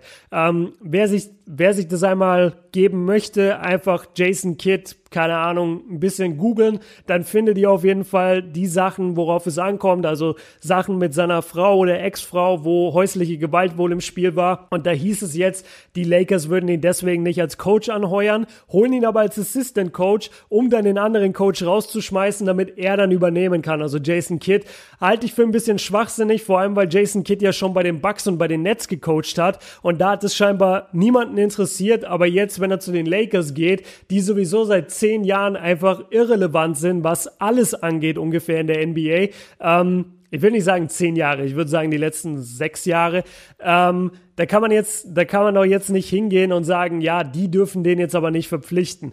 Ich bin da, wie gesagt, zu wenig drin. Ich habe es trotzdem mit reingenommen, damit die Fragen so ein bisschen aufhören. Ich, das ist einfach nicht mein Thema, dieses ganze Coaching-Karussell. Es hat mich nie so wirklich interessiert. Ich kenne diesen Frank Vogel überhaupt nicht. Und für mich ist es viel wichtiger, was für Spieler werden jetzt im Sommer verpflichtet? Wie geht die ganze Soap, äh, Soap Opera, also diese ganze Seifenoper jetzt mit LeBron dort weiter? Wie läuft das Management ab? Wie läuft es im Ownership ab? Das finde ich viel interessanter, als wer jetzt der neue Coach ist, den ich auch noch gar nicht kenne und den ich einfach überhaupt nicht einschätzen kann. Deshalb äh, habe ich die Frage hier mit reingenommen, aber ich kann letztendlich leider nicht viel dazu sagen. So, und damit ist jetzt der NBA-Teil abgehakt von dieser ersten Podcast-Folge. Ich hoffe, ihr hattet Spaß. Für alle, die jetzt dranbleiben wollen, jetzt geht's los mit Game of Thrones und ab jetzt gibt es Spoiler. Bitte nicht weiterklicken. Spoiler, Spoiler, Spoilerwarnung. Wir werden über die komplette Serie reden. Also wir können auch oder wir werden auch Sachen erwähnen aus den früheren Staffeln, wenn ihr da gerade irgendwas nachgucken wollt oder so. Es wird alles höchstwahrscheinlich vorkommen in diesem Talk. Deshalb bitte, bitte jetzt Spoilerwarnung. Bitte nicht weitergucken, wenn ihr nicht 100% fertig seid mit Game of Thrones, die Serie komplett abgeschlossen habt. Ähm, ja, wir haben Siebes am Start den ihr natürlich sehr, sehr gut mittlerweile kennt, macht ja viele Sachen mit mir, äh, mit der NBA unter anderem. Wir kommentieren zusammen im League Pass. Wir haben äh, Kinonächte veranstaltet, wo wir Spiele gezeigt haben oder Basketballfilme. Wir haben eine ganze Menge mittlerweile zusammen äh, gemacht und es macht auch wirklich sehr, sehr Spaß, sich mit ihm auszutauschen. Und auch über dieses GOT-Thema haben wir die letzten Tage sehr, sehr viel geredet. Und deswegen habe ich ihn gefragt, ey, hast du Bock, damit am Start zu sein? Und er hat gesagt, yo, sagt Bescheid, wann und wo. Haben wir heute Morgen aufgenommen und deshalb jetzt für euch hier der GOT-Talk mit Siebes. Let's go! So, und da sind wir jetzt auch schon zum Game of Thrones Talk. Wie versprochen, am Ende vom Video hier nochmal schön GOT ein bisschen besprechen. Und jemand, mit dem ich in den letzten Wochen sehr, sehr viel GOT besprochen habe, ist heute mit uns hier im Podcast am Start in der Premiere, nämlich Siebes. Herzlich willkommen. Yo, was geht? Ich freue mich da zu sein. Jawohl. Ähm, ja, selber Podcast-Host von Hauptsache Podcast, ähm, Mitglied von Bullshit TV, NBA-Kommentator, you name it. Der Junge hat alles gemacht und wir wollen uns jetzt, wie gesagt, mit GOT beschäftigen. Und die erste Frage lautet da natürlich, wie sehr hat dir die achte Staffel gefallen, Siebes? Das ist ja so das große Thema gerade. Jeder ist ein bisschen abgefuckt auf diese achte Staffel, deshalb will ich erstmal deine Meinung hören. Ja, das ist eine sehr gute Frage. Und ich muss jetzt auch aufpassen, dass ich nicht zu sehr aushole, weil man da kann, da kann man ja stundenlang drüber reden. Wir haben uns schon so viele Sprachnachrichten hin und her geschickt, vier, fünf, sechs Minuten lang und es hört einfach nicht auf. Deswegen versuche ich mich kurz zu halten, erstmal hier fürs, fürs Intro. Also es wird ja viel gehatet, es wird viel gebasht. Ähm, ich stimme der Mehrheit zu, dass es sicherlich nicht die beste Staffel ist, ähm, dass die Qualität der Staffeln abgenommen hat gegen Ende. Ich glaube, die ersten vier, fünf Staffeln waren definitiv auf einem ganz anderen Level. Da muss man nicht lange drüber streiten. Ich war schon noch jemand derjenigen, der die Staffel verteidigt hat, gerade zu Beginn, weil es mir irgendwann tierisch auf den Sack gegangen ist, dass ich das Gefühl hatte, es wird jetzt zu so einem Volkssport. Man muss jetzt Game of Thrones haten und alle freuen sich auf den Sonntag und, und den Montag, nur um diese Serie schlecht zu haten. Und bei allen Schwächen, die die Staffel hat, da bin ich auch voll bei den Kritikern. Ähm, es ist immer noch eine fucking geile Serie, die uns jetzt sieben, acht, neun Jahre unterhalten hat. Und deswegen habe ich das immer so ein bisschen in Schutz genommen. Trotzdem muss ich sagen, dass ich gerade gegen Ende jetzt die letzten drei, vier Folgen mich auch schon des Öfteren mal abgefuckt habe und gesagt, boah, übel. Also für mich die größte Schwäche einfach der Staffel war die Länge. Also sechs ja. Folgen sind einfach zu wenig, um all das zu erzählen, was es noch zu erzählen gab. Wir haben gestern schon drüber gesprochen. Wir haben beide gesagt, es hätten auch locker zwölf oder vierzehn Folgen sein können oder vielleicht sogar müssen. Das für mich die größte Schwäche. Unterm Strich würde ich sagen, eher eine Enttäuschung, die achte Staffel ähm, im Großen und Ganzen, aber wenn ich dann Leute sehe, die schreiben, yo, ich will die letzten sieben, acht Jahre meines Lebens zurück, hätte ich die Serie ja, niemals Mann. angefangen, ey, haltet ja. die Schnauze, ganz ehrlich. Es ist immer noch eine der besten Serien aller Zeiten und äh, jede Serie hat Schwächen, jede Serie hat Logikfehler, das gehört dazu. Fühlt euch trotzdem unterhalten und ja, das ist so ein bisschen mein Fazit. Ja, auf jeden Fall. Ich glaube, das ist der wichtigste Punkt, den du da angesprochen hast. Es wurde langsam fast schon zum Volkssport. GOT zu haten und alle haben sich nur noch gefreut auf Montag, nicht wegen der Folge, sondern weil man die Folge geguckt hat und sich dann sofort alle Memes reingezogen hat. Und ja, die Memes sind aber auch geil, das muss man sagen. Es gibt sehr, sehr geile Memes. die Memes sind echt geil, da können wir später auch noch ein bisschen drüber reden, aber auch diese langen Rezensionen, die überall geschrieben wurden, ähm, wo dann irgendwie, ja, dieses, dieses Battle of Winterfell, wenn wir ein bisschen tiefer reingehen, halt komplett zerrissen wird, obwohl es ja. trotzdem auf vielen verschiedenen Ebenen, jetzt mal abgesehen vom, äh, vom Writing, Writing, also vom Skript her, war das mit das Beste, was jemals im Fernsehen gelaufen ist, was da technisch möglich war, von der Länge her. Ähm, ja, es wird einfach viel, viel gehatet. Ich gebe meinen Tag auch noch ganz kurz dazu, der ist relativ ähnlich. Ähm, negativ deshalb, weil das Tempo einfach zu krass war. Du hast gesagt, wir hätten vielleicht zwölf bis 14 Folgen gebraucht. Absolut. Also wir haben so viele Charaktere, wir haben so viele Storylines und die wurden jetzt wirklich in diese sechs Folgen, egal wie lang sie jetzt am Ende alle waren, wurden halt da reingequetscht. Und das bringt uns so ein bisschen zur nächsten Frage. Wie sehr oder ja, ich habe die gar nicht richtig ausformuliert. Doch, wie sehr bist du mit dem Ende von den ganzen Storylines zufrieden? Also du kannst jetzt erstmal was Allgemeines sagen oder ich werf dir direkt einen Charakter hin ähm, und du antwortest darauf, wie du möchtest. Ja, vielleicht erstmal kurz allgemein. Also es ist kein Ende, mit dem man jetzt groß unzufrieden sein kann. Also ich rede jetzt nur wirklich vom Ausgang. Was ist am Ende ja. wirklich die Situation? Ähm, Bran als King ist schon so das, was mich am meisten stört. Alle anderen Ausgänge kann ich mit leben, ist jetzt nicht maximal zufriedenstellend, aber ich bin der Meinung, so eine Serie, so eine komplexe Serie kannst du gar nicht für alle zufriedenstellend zu Ende bringen. Es gibt so viele Charaktere, jeder mag verschiedene Charaktere, es gibt so viele Storylines. Du kannst kein Ende finden, das alle zufriedenstellt. Deswegen ist es für mich ein Ende, mit dem ich leben kann. Keins, was mich maximal zufriedenstellt, aber das habe ich auch nicht erwartet. Okay, also ein Charakter, den du jetzt vielleicht gar nicht so auf dem Schirm hast, weil der tatsächlich schon ein paar Folgen davor das Zeitliche gesegnet hat, ähm, bei dem sich aber viele aufregen und bei dem ich mich auch aufreg, der Nachtkönig. Ja. Das war halt eine Storyline, die eigentlich, wo man echt sagen kann, okay, jetzt sieben Jahre aufgebaut und dann ja, was war das? Also mit einem äh, Aria Michael Jordan Move einmal Messer fallen lassen, mit der anderen Hand fangen, reinstechen und das ist der große Nachtkönig. Also der war genau für eine Folge da, wilder Winterfell überlaufen, schafft es eigentlich auch und als dann aber er vor Bran steht und wir endlich vielleicht mal ein paar Dinge erfahren könnten, wer ist überhaupt der Nachtkönig? Wer ist überhaupt Bran? Was ist die ganze Connection zwischen denen? Da kommt dann Aria von hinten angeflogen mit der Hangtime ihres Lebens und killt den Nachtkönig. Also das war Ja. zum Beispiel was, was ich übertrieben, was mich total abgefuckt hat. Ja, vor allem der Nachtkönig wird über die ganzen Staffeln aufgebaut als dieser brutale, unbesiegbare Endboss, der über Jahrhunderte sich die Armee des Grauens zusammengecastet hat, ja, der Millionen von Soldaten hat, ja, und hat da alles im Griff, hat jetzt plötzlich noch einen Drachen, der, der einfach die Mauer vernichtet. Und ich frage mich sowieso die ganze Zeit, warum ist der überhaupt da? Also Ja. warum hat er sich, warum hat er sich überhaupt in diese Gefahr begeben? Der hat seine ganzen weißen Wanderer, der hat die ganzen Zombies, der kann mit einer Handbewegung alle, die gerade gestorben sind, wieder zu Soldaten machen. Lass doch einfach deine scheiß weißen Wanderer Bran holen. Ja, du chillst irgendwo, wo dich keiner finden kann, auf deinem Kackdrachen. Ja. Oder lässt den Drachen vorher noch ein bisschen Winterfell einreißen und begib dich doch gar nicht in diese Gefahr, dass du überhaupt gekillt werden kannst. Du weißt, wenn ich sterbe, ist alles zunichte gemacht. Ist alles weg. Mhm. Ja. Das hab, also der Nachtkönig ist einfach ein Idiot. Ja, Ganz ehrlich. Und vor allem, es kommt halt gar nicht jetzt raus, was ist überhaupt seine Motivation? Ja. Das, das, das versteht man ja jetzt überhaupt nicht. Warum ist er denn da? Das ist genau die richtige Frage. Warum läuft er denn zu Bran? Was will er denn von ihm? Das kommt halt überhaupt nicht raus. Und ich, ich bin mir auch gar nicht sicher, hat er ein Gefühl dafür, dass er eben in Sicherheit sein sollte. In den früheren Staffeln hat er das gemacht. Da war er immer ganz hinten und Genau. hat nur seine Zombie-Armee kommen lassen und hat sich wirklich, wie du sagst, in Sicherheit begeben. Also das, das war eine Storyline, die hat mir null gefallen und so geil das Battle of Winterfell auch war, das, das hinterlässt einfach einen faden Beigeschmack. Also gerade dann auch Arya, wo, wo war denn John? Wieso hat Johnny nicht gekillt? Wieso hat Bran ihn nicht gekillt?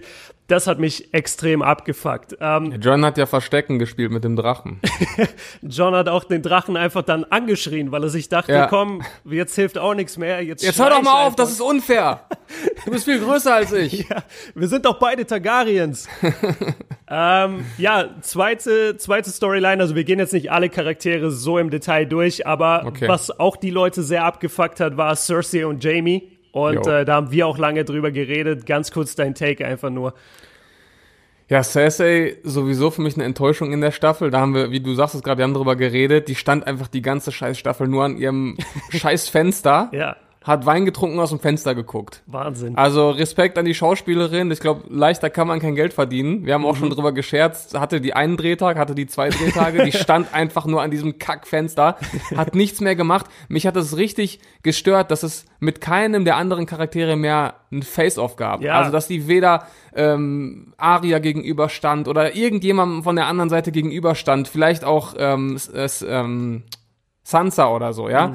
Dass es nochmal so ein Face-Off gibt von Leuten, die da was zu sagen haben, von Leuten, die die hassen. Das gab's einfach nicht. Da habe ich die ganze Zeit drauf gewartet. Und Jamie, da wurde einfach die ganze Entwicklung seines Charakters über den Haufen geworfen, weil man hatte so das Gefühl, er hat sich jetzt so ein bisschen von ihr abge abgewandt. Er geht in den Norden, um für die, für die Menschen zu kämpfen. Man hat so ein bisschen so eine Wandlung gespürt, fand ich. Ähm, auch, dass er dann mit Brienne da anwandelt und was auch immer. Und dann geht er einfach nur zurück, die gehen in diesen scheiß Keller und werden dann von Steinen erschlagen. Also das war so ein unspektakulärer Tod und so ein verschwendeter Tod, das hätte man in meinen Augen viel geiler inszenieren müssen. Ja, genau, dieses mit niemandem mehr aufeinandertreffen. Also auch keine Aussprache mit Danny. Was wäre das für ein, für ein geiler Generationsaustausch auch gewesen? Auf der einen Seite Cersei, die ja ihr ganzes Leben lang in dieser gepamperten Welt praktisch gelebt hat, als, als Lannister, als Mutter vom König, als Frau vom König. Und ähm, ja, dann trifft sie da auf Danny, die sich alles hat erarbeiten müssen, seit sie 14 ist. Und Danny stürzt sie jetzt mit dem Drachen. Da hätten so coole Dialoge kommen können, aber kam halt überhaupt nicht. Ähm, ja, Danny ist dann auch das nächste Thema. Danny äh, gekillt von Jon Snow. Ich glaube, jeder hat's kommen sehen. Mein Problem damit ist nur, die Wandlung kommt durch ein einziges Gespräch mit Tyrion. Jo. Also das war halt auch wieder die, das Thema, es war so gerusht. Könnt ihr uns nicht eine Folge wenigstens mehr geben? Das kann doch nicht sein, dass der die ganze Staffel lang drei Sätze spricht, nämlich sie ist meine Königin und äh, ich will den Thron nicht und noch irgendwas, ich muss mal aufs Klo. Und dann kommt er zu Tyrion. Tyrion spricht einmal kurz mit ihm und meint, ey, meinst du nicht, dass die ein bisschen bescheuert ist? Und dann sagt er, ja, okay, geht in den Thronsaal und killt Danny, bevor sie sich auf den Thron setzen kann. Das, das hat mich so genervt, wie, wie schnell das alles funktioniert hat. Ja, du hast es perfekt gesagt, dem ist eigentlich nichts hinzuzufügen. Also die ganze Staffel heult er diese drei Sätze vor sich hin. Ja, ja ist ihr total ergeben, du, ich werde dich immer lieben, du bist meine Königin. Und dann muss er sich einmal da mit Tyrion treffen und dann rammt er ihr einfach einen Dolch ins Herz. Also das habe ich auch nicht ganz äh, raffen können. Das hat mich auch sehr gestört. Ja, und da, da, genau daraufhin kommt ja eine deiner Lieblingsszenen. Zumindest hast du mir da die meisten Memes geschickt und hast es echt abgefeiert. Dann kommt auf einmal der Drache und sagt sich, hey, das kommt ja alles dadurch, dass meine Mama jetzt tot ist. Äh, das kommt ja nur durch diesen Thron, was der symbolisiert. Deshalb töte ich jetzt den Thron anstatt Jon Snow und ballert den Thron weg und fliegt dann in die Ferne mit seiner Mom. Genau, also ich denke, man kann, also wir können uns schon einig sein, dass er John nicht tötet, weil er auch ein Targaryen ist. Ja. deswegen tötet er ihn wahrscheinlich nicht. Äh, aber wieso äh, schmelzt er dann den Thron? Und da habe ich eine lustige, da gab es einige lustige Memes zu. Ähm, der eine war, hier, er schmelzt den Thron, weil er schon weiß, dass Bran äh, König wird und ja keinen Thron braucht. Der hat ja seinen eigenen Stuhl. Genau. Aber was ich ganz witzig fand, äh, entweder ist er der schlauste Drache aller Zeiten, weil er eben genau das erkennt, was du gerade gesagt hast, dass der Thron schuld an allem Übel ist, oder er ist der dümmste Drache aller Zeiten, weil er den Dolch in ähm, äh, Dannys Herz zieht und dann denkt, oh, dieser Stuhl, der besteht aus ganz vielen Schwertern. Bestimmt war der Stuhl das. Ich töte ihn. Und das fand ich super witzig. Ja, das ist echt, das ist echt perfekt. Und ja, dann ging ja alles wieder mal relativ schnell. Ähm, wir sehen nur, John tötet Danny, der Drache fliegt mit ihr weg. Und dann ist es auf einmal scheinbar ein paar Wochen bis Monate später, denn plötzlich sind auf einmal alle in Winterfell, äh Quatsch, in, in King's Landing. Und äh, selbst Bran mit seinem Rollstuhl, da hast du auch gesagt, ey, wie lange hat das bitte gedauert, bis der da runterkam? Ja, oder äh, wie schnell ist dieser Rollstuhl? ja gut, das, das kann natürlich auch sein, dass der einfach, er hat ja, hat er nicht in einer der Folgen gesagt, dass er sich äh, aus der ganzen Historie der Menschheit den coolsten Rollstuhl gebaut hat? Ja, und den besten, so. irgendwie sowas, ne? Das ist halt, also mich regt es so auf, dass man nie wirklich dahinter gekommen ist, was jetzt Bran macht. Und wenn wir schon bei ihm sind, Bran ist der neue König. Äh, ja. Deine Reaktion darauf, also ich war, ich war komplett, ich, ich habe mich so aufgeregt. Ja, ja, da regen einen so viele Dinge auf. Am meisten das Zitat von Tyrion. Wer hatte eine bessere Geschichte ja, als Bran? Ja. Mann, jeder! jeder! Fucking jeder Hauptcharakter in dieser Serie hatte eine bessere Geschichte als Bran. Was ist das für eine Frage? Und vor allem, äh, Tyrion ist doch jemand, der die ganze Zeit erzählt, wie krass John dafür gekämpft hat, wie John sich geopfert hat. John hat sein Leben gegeben, John war an der Mauer, John hat alles getan. John ist der perfekte König, John ist äh, barmherzig und was auch immer. Und dann plötzlich steht er da und sagt, ja, aber Bran hatte die beste Geschichte, der müsste eigentlich König werden. Ja, vor allem, vor allem sein Argument, äh, die Leute brauchen einen König oder, oder was alles überdauert, sind Geschichten. Und die beste Geschichte hat Bran und die Leute wollen an eine Geschichte glauben wie die von Bran. Die Geschichte von Bran ist, er ist aus dem Fenster geschmissen worden, das weiß man nicht mal. Man denkt einfach nur, er ist gefallen. Und seitdem ist er einfach diese, dieser Weirdo, der den ganzen Tag in seinem Stuhl sitzt und die Leute anguckt und ihnen kryptische Botschaften gibt. Ja. Kein, kein Mensch würde den als Leader haben wollen. Stell dir den mal heute als Politiker vor. Da würde doch keiner sagen, ja, da gehe ich jetzt zur Wahl. Bran ist mein Mann. Ja, vor allem das Ding ist, seine Geschichte, keiner kennt seine Geschichte. ja, Nur ja. er selbst. Weil wenn du ihn fragst, gibt er dir auch noch so dämliche Einwortantworten, mit denen du nichts anfangen kannst. Also nur er selbst kennt seine Geschichte. Keiner weiß, was er kann, was er da sieht, wo er immer hinfliegt. Keiner weiß das. Vielleicht ist es auch noch einfach ein kleiner Idiot mit einer Augenkrankheit, der manchmal, ja, keine Ahnung, weiß ja keiner. Ja. Der erzählt ja nichts. Ja, also. auch dann äh, am Ende, als sie sich das erste Mal dann äh, in diesem kleinen Rad treffen und dann kommt Bran für eine Minute mit rein und dann wird nur kurz gefragt, ja, wo ist denn eigentlich der Drache? Und dann weiß es keiner und dann sagt Bran, hm, vielleicht suche ich den mal ja. und verpisst sich dann wieder und ja. zeigt uns praktisch dadurch auch, das Königreich liegt doch in Tyrions Hand. Ja. Also der, der wird doch da jetzt nicht äh, groß irgendwie Entscheidungen treffen wollen. Ja, vielleicht ist Bran einfach auch nur so ein kleiner egoistischer Penner, der diese Fähigkeit einfach nur nutzt wie Netflix und durch die ganzen Zeiten reist, um sich die Scheiße reinzuziehen, aber er hilft niemand, er hilft niemandem damit. Hat er ja auch eigentlich nie. Ja, also, also ey, mit diesem ganzen Wissen, das er hat, hätte er so viel mehr dazu beitragen können, dass, dass die Dinge anders laufen. Ja. Und er hat einfach niemals gesagt, ja, übrigens, damals ist das passiert und das könnte so aussehen und der Nachtkönig ist da und der hat die und die Stärken. Hä? Wofür ja. hast du diese Fähigkeit jetzt? Genau, also da, da könnte man sich jetzt echt mega lange drüber aufregen, aber wir haben ja. ein bisschen äh, Zeitlimit, deshalb gehen wir ja. noch schnell die anderen durch. Und Gerne. zwar, ähm, John, Arya und Sansa. Also praktisch die großen, wichtigen Stars-Türen machen wir dann auch noch ganz kurz. Ähm, was sagst du zu John? Also du hast schon selber gesagt, John ist eigentlich in den Worten von Tyrion der perfekte König. Ich glaube, wir haben ihn alle immer so letztendlich als den einen wirklichen Protagonist von der Show gesehen. Er hat Targaryen-Blut in sich, er hat Stark-Blut in sich, er ist gestorben für die Nachtwache, kam zurück. Er hat alles gemacht in dieser Sendung. Und was ist sein Ende? Er geht hinter die Mauer mit den Wildlingen und muss da jetzt für immer gammeln. Das hat ja. mich so enttäuscht. Ja, das ist einfach auch unlogisch. Also, dass die Wildlinge überhaupt wieder hinter die Mauer gehen. Warum? Also sie haben Jahrhunderte ja. auch dafür gekämpft, in den Süden zu kommen und die Mauer zu überwinden. Dann haben, wird ihnen da Land angeboten, sie haben sich angefreundet mit dem Süden. Ähm, und dann sagen sie, ja, wir gehen jetzt wieder, wo der krasse Winter gerade kommt, in dem man ja kaum überleben kann, gehen wir wieder hinter die Mauer, wo man nichts hat. Also ah, das, warte mal, lass mich da kurz einwerfen, weil das hast du mir schon gesagt in der Sprachnachricht und ich habe dann vergessen, darauf einzugehen. Meine Theorie ist, dass dieser krasse Winter, der ja kommt, dass das sozusagen der Nachtkönig und seine Armee waren. Und nachdem der jetzt gekillt ist, dass jetzt auch der Winter sozusagen, also dieser schlimme Winter, den du nicht überleben kannst, dass der jetzt erstmal weg ist. So okay. habe so hab ich das immer verstanden. Kann sein, aber selbst dann macht es trotzdem keinen Sinn, hinter die Mauer zu gehen. Nee. Und dann frage ich mich auch, warum gibt's noch eine Nachtwache? Also was sollen die Stimmt. jetzt bewachen? Es ist Frieden, Frieden mit den Wildlingen ja. und es gibt keinen Nachtkönig mehr. Also die können sich da den Himmel angucken und äh, ja, das war's. Also was sollen die jetzt da bewachen? Das habe ich sowieso nicht verstanden. Auf der anderen Seite auch ein bisschen versöhnlich. John war die ganze Zwiegestalt. Bin ich jetzt ein Targaryen? Bin ich jetzt, äh, bin ich jetzt ein Nordmann? Und dann geht er halt zurück zu seinen Wurzeln, kommt, trifft wieder auf Tormund, trifft wieder auf Geist. Das war auch ein bisschen versöhnlich. Ja. Trotzdem, ähm, ja, habe ich es auch nicht ganz verstanden, warum er jetzt zurück zur Nachtwache muss oder soll. Meinst du, die Macher von der Show haben den ganzen Hate gesehen, den John bekommen hat im Battle of Winterfell, als er sich nicht um Ghost gekümmert hat, als er ihn nicht gestreichelt hat, haben jetzt Kit Harrington nochmal einfliegen lassen, nur für diese eine Szene, weil ich fand das, nachdem man den ganzen Hate mitbekommen hat, fand ich das viel zu viel Fanservice, dass John an die Mauer kommt und da ist Ghost und er geht zu ihm hin und streichelt ihn. Ja, den Gedanken hatte ich auch, aber das kann ich mir nicht vorstellen. Zumal der richtige Hate kam ja erst nach Folge, war das Folge 3? Folge 3 oder 4 sogar. Ach so, das ja, das wäre schon, ja. das wäre schon krass, aber kann ich mir eigentlich nicht vorstellen. ja, aber da gab es auch wilde Spekulationen. Ja. Ähm, ja, Aria also ich bin mit Arya total zufrieden. Sie ist jetzt so ein bisschen äh, der Jack Sparrow unter den Starks. Ja. Also sie haut einfach ab aufs Meer, sagt, sie will das Ende der Welt erkunden.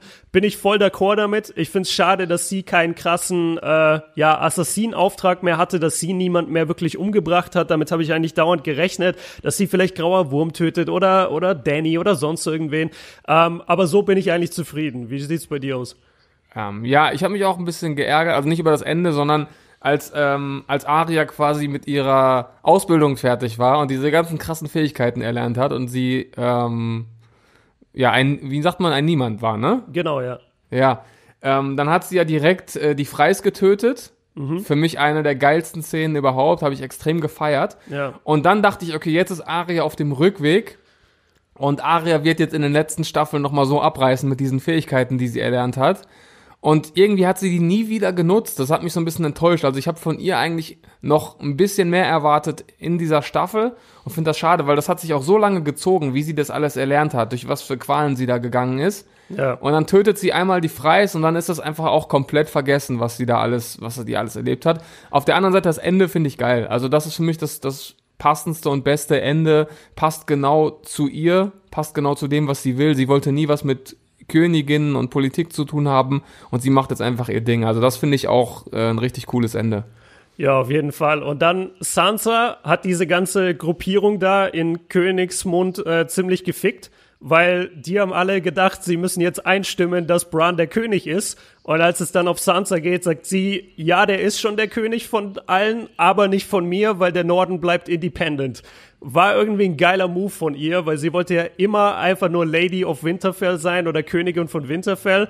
Hat sie jetzt geschafft, fand's nur ein bisschen, ich fand, ich fand sie ziemlich krass in ihrer Rolle dort, weil sie so, ja, weil sie einfach so knallhart war und gesagt hat, nee, nee, wir bleiben independent, aber der ist euer König.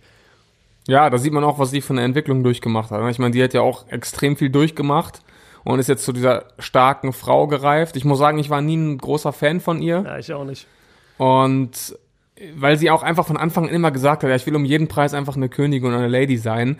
Ähm, hat ja damals dann auch äh, immer zu Jeffrey gehalten und so, da hat sie mich schon so abgefuckt damals immer. Und deswegen war das mir jetzt eigentlich relativ gleichgültig. Ich fand es auch ein bisschen unrealistisch, dass sie sich da hinstellen kann und sagen kann, yo, aber der Norden bleibt unabhängig. Und die anderen, anderen Häuser sagen alle, yo, okay, aber wir fügen uns dem äh, Bran. Weil es liegt gerade alles in Schutt und Asche. Es gibt keinen König, es gibt keinen Thronfolger, es gibt nichts. Ja. Und alle Häuser waren doch immer so machtversessen. Und es gab immer Leute, die widersprochen haben und Querdenker. Aber jetzt nutzt keiner die Gelegenheit, um zu sagen, yo, dann wollen wir aber auch independent sein. Das fand ich ein bisschen unglaubwürdig. Ja, also gerade die, gerade die Eiseninseln, die, glaube ich, immer am meisten Independence gefordert haben, dass die sich einfach hingesetzt haben und gesagt haben, ja, von mir aus, dann ist halt Bran der König. Das ja. fand ich ein bisschen schwach. Ähm, letzter Charakter, über den wir sprechen, aus der achten Staffel, Tyrion. Ähm, für mich hat er Game of Thrones gewonnen. Für mich hat er das Spiel der Throne gewonnen, weil, ja. wie wir es gesehen haben, er führt praktisch den Laden jetzt allein alleine. Bran ist nur so ein bisschen repräsentativ. Ähm, er natürlich, er hat es, er hat auch viel mitgemacht, so, er hat seine ganze Familie verloren, er hat seine äh, Geliebte getötet, er hat seinen Dad getötet, sein Bruder ist praktisch durch seine Hand fast gestorben, weil, weil er ihn befreit hat, damit er Cersei holt, dann sind die beiden gestorben. Also natürlich hart, was das ganze Emotionale angeht, aber von dem Machtstandpunkt her hat er alle überlebt. Ja, auf jeden Fall. Und auch einer, für den ich mich sehr gefreut habe. Das war schon einer meiner Lieblingscharaktere, muss ich sagen. Zum einen, also am Anfang war er noch nicht wirklich sympathisch, aber er war immer mhm. ein mit den cleversten und lustigsten Lines. Er hatte extrem Humor, äh, extrem durchdacht immer vieles, was er gesagt hat, extrem clever. Also er hat mich einfach immer sehr unterhalten und dann je, also je weiter die Serie vorantritt, umso sympathischer wurde er einem auch. Hat viele gute Entscheidungen getroffen, auch viele mutige Entscheidungen getroffen, hat, wie du sagst, auch viel durchgemacht, extrem viel durchgemacht, war immer das schwarze Schaf in der Familie. Und dass er am Ende übrig bleibt von diesen Lannisters, das ist halt irgendwie schon eine schöne Geschichte. Auch da etwas unrealistisch, dass er das Ganze am Ende überhaupt überlebt hat und dann auf einmal wieder mhm. Hand sein darf. Ja. Aber für ihn habe ich mich sehr gefreut. Also ich mochte Tyrion immer wirklich extrem. Okay, nice. Dann hier ein ganz kurzer Cut. Ähm, es ist Punkt 45, dass du gehen musst? Nein, machen das noch rund zu Ende. Also lass uns. Machen wir noch rund zu Ende. Ja, okay. gib deinen Take-up und dann machen wir ein Fazit und dann. Okay, genau. Genauso zu Tyrion sage ich jetzt nichts mehr. Es kommen jetzt noch drei Fragen. Zwei okay. davon sind äh, beantwortbar mit ein, zwei Wörtern und eine ist halt nochmal vielleicht zwei, drei Minuten. Okay, easy. Also kommen wir wirklich gut ja. durch. Ähm, okay, dann, wie gesagt, hier war jetzt gerade ein Cut. Mhm. Ähm, ja, wir haben jetzt viel darüber gesprochen, dass die Leute sich so sehr eben aufgeregt haben. Wir haben uns auch teilweise selber sehr aufgeregt. Und da kommen jetzt ein paar Stimmen von außen, wurde ich auch immer wieder gefragt bei Instagram, warum regen sich die Leute denn jetzt so sehr auf? Und deswegen habe ich die nächste Frage mal so formuliert. Was hat Game of Thrones denn früher ausgezeichnet? Also diese erste bis fünfte, sechste Staffel. Warum haben die Leute denn so, so eine krasse Bindung zu dieser Show aufgenommen? Warum wird sie so gehypt seitdem? Und ähm, ja, was, was hat die Show damals einfach so geil gemacht, dass du gesagt hast, boah, ich muss jede Folge gucken? Boah, da müsste man jetzt auch ewig äh, ausholen. Also es sind natürlich in erster Linie die Charaktere. Ja, also die Charaktere, die wurden damals einfach viel gründlicher erzählt. Man hat sich viel intensiver damit beschäftigt. Du hast es gerade eben gesagt, das Tempo war ein ganz anderes. Bestes Beispiel war jetzt wirklich die Reise von, von Bran nach King's Landing. Das hätte früher eine ganze Staffel gedauert. Also ich ja. erinnere mal an die äh, Geschichte mit Jamie und Lady Brienne, wie lange die gebraucht haben, als sie ihn nach Königsmund bringen sollte. Also es wurde sich einfach viel mehr Zeit gelassen und dann einfach dieses ganze Zwischenmenschliche, diese Intrigen, dieses Unerwartete, diese ganzen Wendungen. Ähm, da war einfach so viel drin, was sich gefesselt hat. Du wusstest nie, okay, wie wird diese Person jetzt im nächsten Moment handeln? Wer führt gerade was am Schilde? Wer hintergeht jetzt wen? Du weißt nicht, wem du trauen sollst. Ja, und diese ganzen Storylines, die waren einfach so komplex und trotzdem so gut erzählt. Und es war einfach, es war einfach durchweg fesselnd. Und ähm, ja, ich will nicht sagen, dass das alles weg war, aber es wurde einfach so sehr gerusht, dass du dir gar keine Zeit mehr nehmen konntest, um das alles vernünftig zu erzählen. Es ging jetzt nur noch darum, okay, das müssen wir zum Abschluss bringen, die Schlacht müssen wir kämpfen, die Schlacht müssen wir kämpfen, der muss sterben, der muss sterben, der muss sterben, Ende. Ja, genau, diese, diese Intrigen haben einfach gefehlt und dieses, die wenn du dich früher erinnerst, wenn Charaktere miteinander gesprochen haben, also zum Beispiel äh, Littlefinger und, und Varys oder Littlefinger und Tyrion, wenn die miteinander gesprochen haben, du wusstest nie, ey, in der nächsten Szene geht der jetzt, schickt der jetzt irgendjemanden, der ihn killt? Ist der wirklich auf seiner ja. Seite? Du, du warst einfach immer unter Spannung, aber nicht wie in einem Actionfilm, wo halt einfach viel passiert, sondern alleine durch die Absichten der Charaktere und durch die nicht, ähm, ja praktisch durch die nicht gezeigten Absichten von Charakteren. Manche Charaktere haben was gesagt und im nächsten Moment haben sie anders gehandelt, haben sich dann doch mit einer anderen Allianz zusammengeschlossen. Da war so viel auf einer mentalen Ebene, was dich gefordert hat in dieser Show, dass es einfach ja. unglaublich spannend war, dazu zu gucken. Und deswegen war es auch so interessant, wer sitzt denn jetzt am Ende auf dem Thron, weil keiner hat irgendwie damit gerechnet, dass das am Ende in den Staffeln so in die Fresse direkt wird. Also am Ende ist es wirklich immer nur noch, ja, Danny soll Königin werden. Nee, Cersei soll Königin werden. Wir sind für mhm. Danny, wir sind für die. Es gab nicht mehr dieses, ich arbeite zwar für den, aber ich gebe auch dem Infos und ich habe noch ein drittes Haus, das ich eigentlich genau. am liebsten auf dem Thron hätte. Das war, glaube ich, das Schlimme jetzt an diesen letzten Staffeln, dass da es einfach nicht mehr ähm, eben da war. Und ja, dann, wie gesagt, wir, wir schließen das Ganze ein bisschen ab und ich bin jetzt sehr gespannt auf die Antwort, weil ich glaube, ich habe dich das noch nie gefragt. Ähm, aus allen Staffeln jetzt, wer war oder ist dein Lieblingscharakter aus GOT? Boah, das ist eine ganz, ganz schwierige Frage. Ähm, also ich muss sagen, ich war die ersten fünf, sechs Staffeln immer extrem Team Danny. Okay. Muss ich zugeben. Ich war ein großer äh, Miss Sunday und Grauer Wurm-Fan. Jo. Ähm, aber ich glaube, über die ganze Serie hinweg würde ich sagen, aufgrund der Konstanz, aufgrund der konstanten Leistungen, ähm, gehe ich mit Tyrion. Oh. War, war dein Kawhi Leonard. War mein Kawhi Leonard, genau. Okay, ja, meiner ist ein bisschen äh, ein Underdog. Ich glaube, den haben weniger auf dem Schirm und der war auch nicht in allen Staffeln vertreten, aber jede Szene, in der er war, hat er gekillt und in jeder Szene dachte ich mir, ey, du bist der Einzige, der auf diesen Thron gehört in dieser verkorksten Welt. Tywin Lannister. Also der, der Vater von, ja. von Tyrion und von Jamie und von Cersei, der ist für mich der coolste Typ überhaupt gewesen. Also der, der, ein Mann, der wirklich alles für seine Familie gemacht hat, der viele, viele Fehler hatte, aber jo. der einfach dieses, wir leben in diesem blöden Zeitalter, ein Menschenleben ist nichts wert, alles was, was, das einzige was, was wert ist, ist der Familienname und dem ordne ich alles unter und ich finde einfach, er hat das am überzeugendsten rübergebracht ähm, und deshalb ist er mein Lieblingscharakter. Ja und jetzt eine Sache, über die wir uns auch schon unterhalten haben und damit schließen wir jetzt so die GOT-Thematik für heute. Mhm. Werden jetzt die Bücher gelesen, Siebes? Weil auf, wir sind ja beide, wir sind ja beide nicht 100% zufrieden mit dem Ende, ne? Auf jeden Fall. Wobei ich sagen muss, ich habe gehört, dass das Ende wohl schon im Groben dem entspricht, was George R. R. Martin auch vorgesehen hat. Also das hat er wohl von Anfang an den, den Game of Thrones Machern auch gesagt. Mhm. Aber er hat jetzt wohl gesagt, dass er auf jeden Fall noch ein paar Veränderungen, Twists einbauen wird. Und in dem Buch hast du natürlich viel mehr Möglichkeiten, das, das vernünftig auszuerzählen. Ja. Und ich habe auf jeden Fall Bock. Ich habe gesehen, du hast schon angefangen. Genau, gestern Nacht, ja.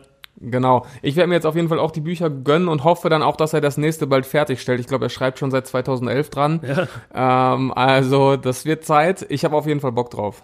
Ja, und das macht halt einfach Sinn, die Bücher zu lesen, weil, wie du es schon sagst, die, die Motivationen von den Charakteren funktionieren viel besser, wenn du sie in Buchform bekommst, als wenn du sie in der Serie siehst. Ich denke mal, so ein Twist, äh, selbst wenn Jon Snow auch im Buch Danny töten wird, ich denke mal, dass da viel besser hingeleitet wird, als dass es nur ein Gespräch sein wird, zum Beispiel zwischen jetzt Tyrion und äh, John. Ja, ja. damit. Ich habe noch eine letzte Sache, ja, okay. die ich unbedingt sagen wollte. Wir haben gerade über Bran gesprochen. Okay. Und äh, Therion bricht ja so stark die Lanze für ihn. Mhm. Warum, warum gibt er ihm dann so einen scheiß Namen? Also du sollst Dicker. König werden und ja. heißt dann Bran der Gebrochene. Vor allem, die haben immer alle so lange Namen. Dann nenn ihn doch Bran, der mit einem fucking Wheelchair die Mauer überquert hat. Ja. ja aber wieso Bran der Gebrochene? Also das schönet wirklich weder Eindruck noch Angst noch sonst irgendwas. Genau, und das ist das Thema. Der, der hat es so ähm, verniedlicht diese Königsform und meinte, ja, die Leute werden den schon feiern. Nein, die Leute von damals, die wollen eine Autoritätsfigur haben. Die wollen dann ja. einen Jon Snow sitzen haben, der zwei Häuser in sich vereint, der schon gestorben ist, der, äh, wie sagt man, ein Dolch im Herz hatte, aber doch nicht Bran, der Gebrochene, der dann da ja. nur sitzt. Stell dir mal vor, es, es gibt so eine Zeremonie für Bran, wo auch das Volk kommen darf. Und dann ja. sitzt Bran da in seiner schwarzen Wolldecke in seinem Wheelchair und guckt einfach nur alle an und jeder denkt sich, boah, ich habe keinen Bock auf den. Also das, ja. das wird niemals funktionieren, wirklich nicht. Und wer sich richtig, wer sich richtig abfacken wird, sind die äh, Baumeister in King's Landing, weil die sind gerade dabei, das wieder alles aufzubauen. Jetzt müssen sie alles noch rollstuhlgerecht wieder umbauen. Das wird auf jeden Fall eine Heidenarbeit. Ja, und der arme Podrick, der jetzt, glaube ich, bis zum Ende seines Lebens einfach den König rumschieben darf. Ja, das ist auch übel. ein bisschen Ja, geil. Nice. Ey, Digga, danke, dass du dir die Zeit genommen hast, Mann. Äh, ja, hat Spaß gemacht. Nice cool, freut mich. Wir haben ja sehr, sehr viel immer über GOT gesprochen, einfach hinter den Kulissen, sage ich mal. Und deswegen hat sie es jetzt angeboten, nachdem eh so viel gefragt wurde, die Staffel jetzt vorbei ist, dass wir uns mal zusammensetzen und du hier der erste Gast im äh, ja, offiziellen Kobe Björn Podcast bist.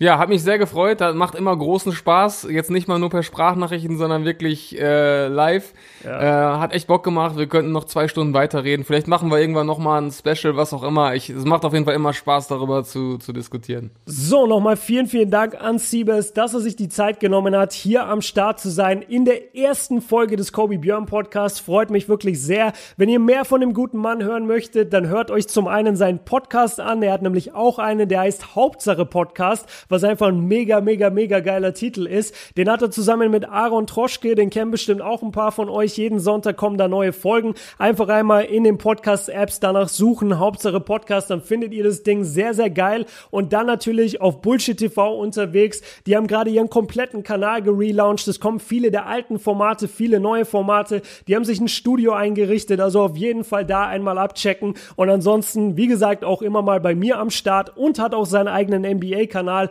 den ich auch noch unten verlinkt habe. Also in Sachen Siebes Content könnt ihr euch auch nicht beschweren. Ähm, auf jeden Fall gerne alles abchecken. Und wir kommen jetzt zum letzten Teil dieses Podcasts, dieser ersten Folge. Und zwar dem, ich weiß gar nicht, wie ich es nennen soll. Nennen wir es mal off-topic. Ich dachte eigentlich persönlich, aber es ist nicht unbedingt alles persönlich und ich will das nicht unter so einem blöden Mantel stehen haben. Deshalb machen wir mal Off-Topic. Bei Off-Topic werden wir immer über Dinge reden, die den Kanal betreffen, die mich ein bisschen betreffen, die andere Interessens Gemeinsamkeiten zwischen euch und mir ähm, betreffen, weil da gibt's ja doch ein paar, die sich auch überschneiden. Und die erste Frage, und das hat mich sehr, sehr gefreut und auch ein bisschen gewundert, weil ich einfach nicht wusste, woher das kommt. Ich habe seit Ewigkeiten nicht über das Thema gesprochen, aber sie kam wirklich sehr, sehr oft jetzt auf Instagram und zwar Wann kommt neuer Merch? Also wann gibt's neue Merchandises? Ähm, ich habe hier einen Kobe Björn Pulli an. Ich weiß nicht, ob ihr den sehen könnt.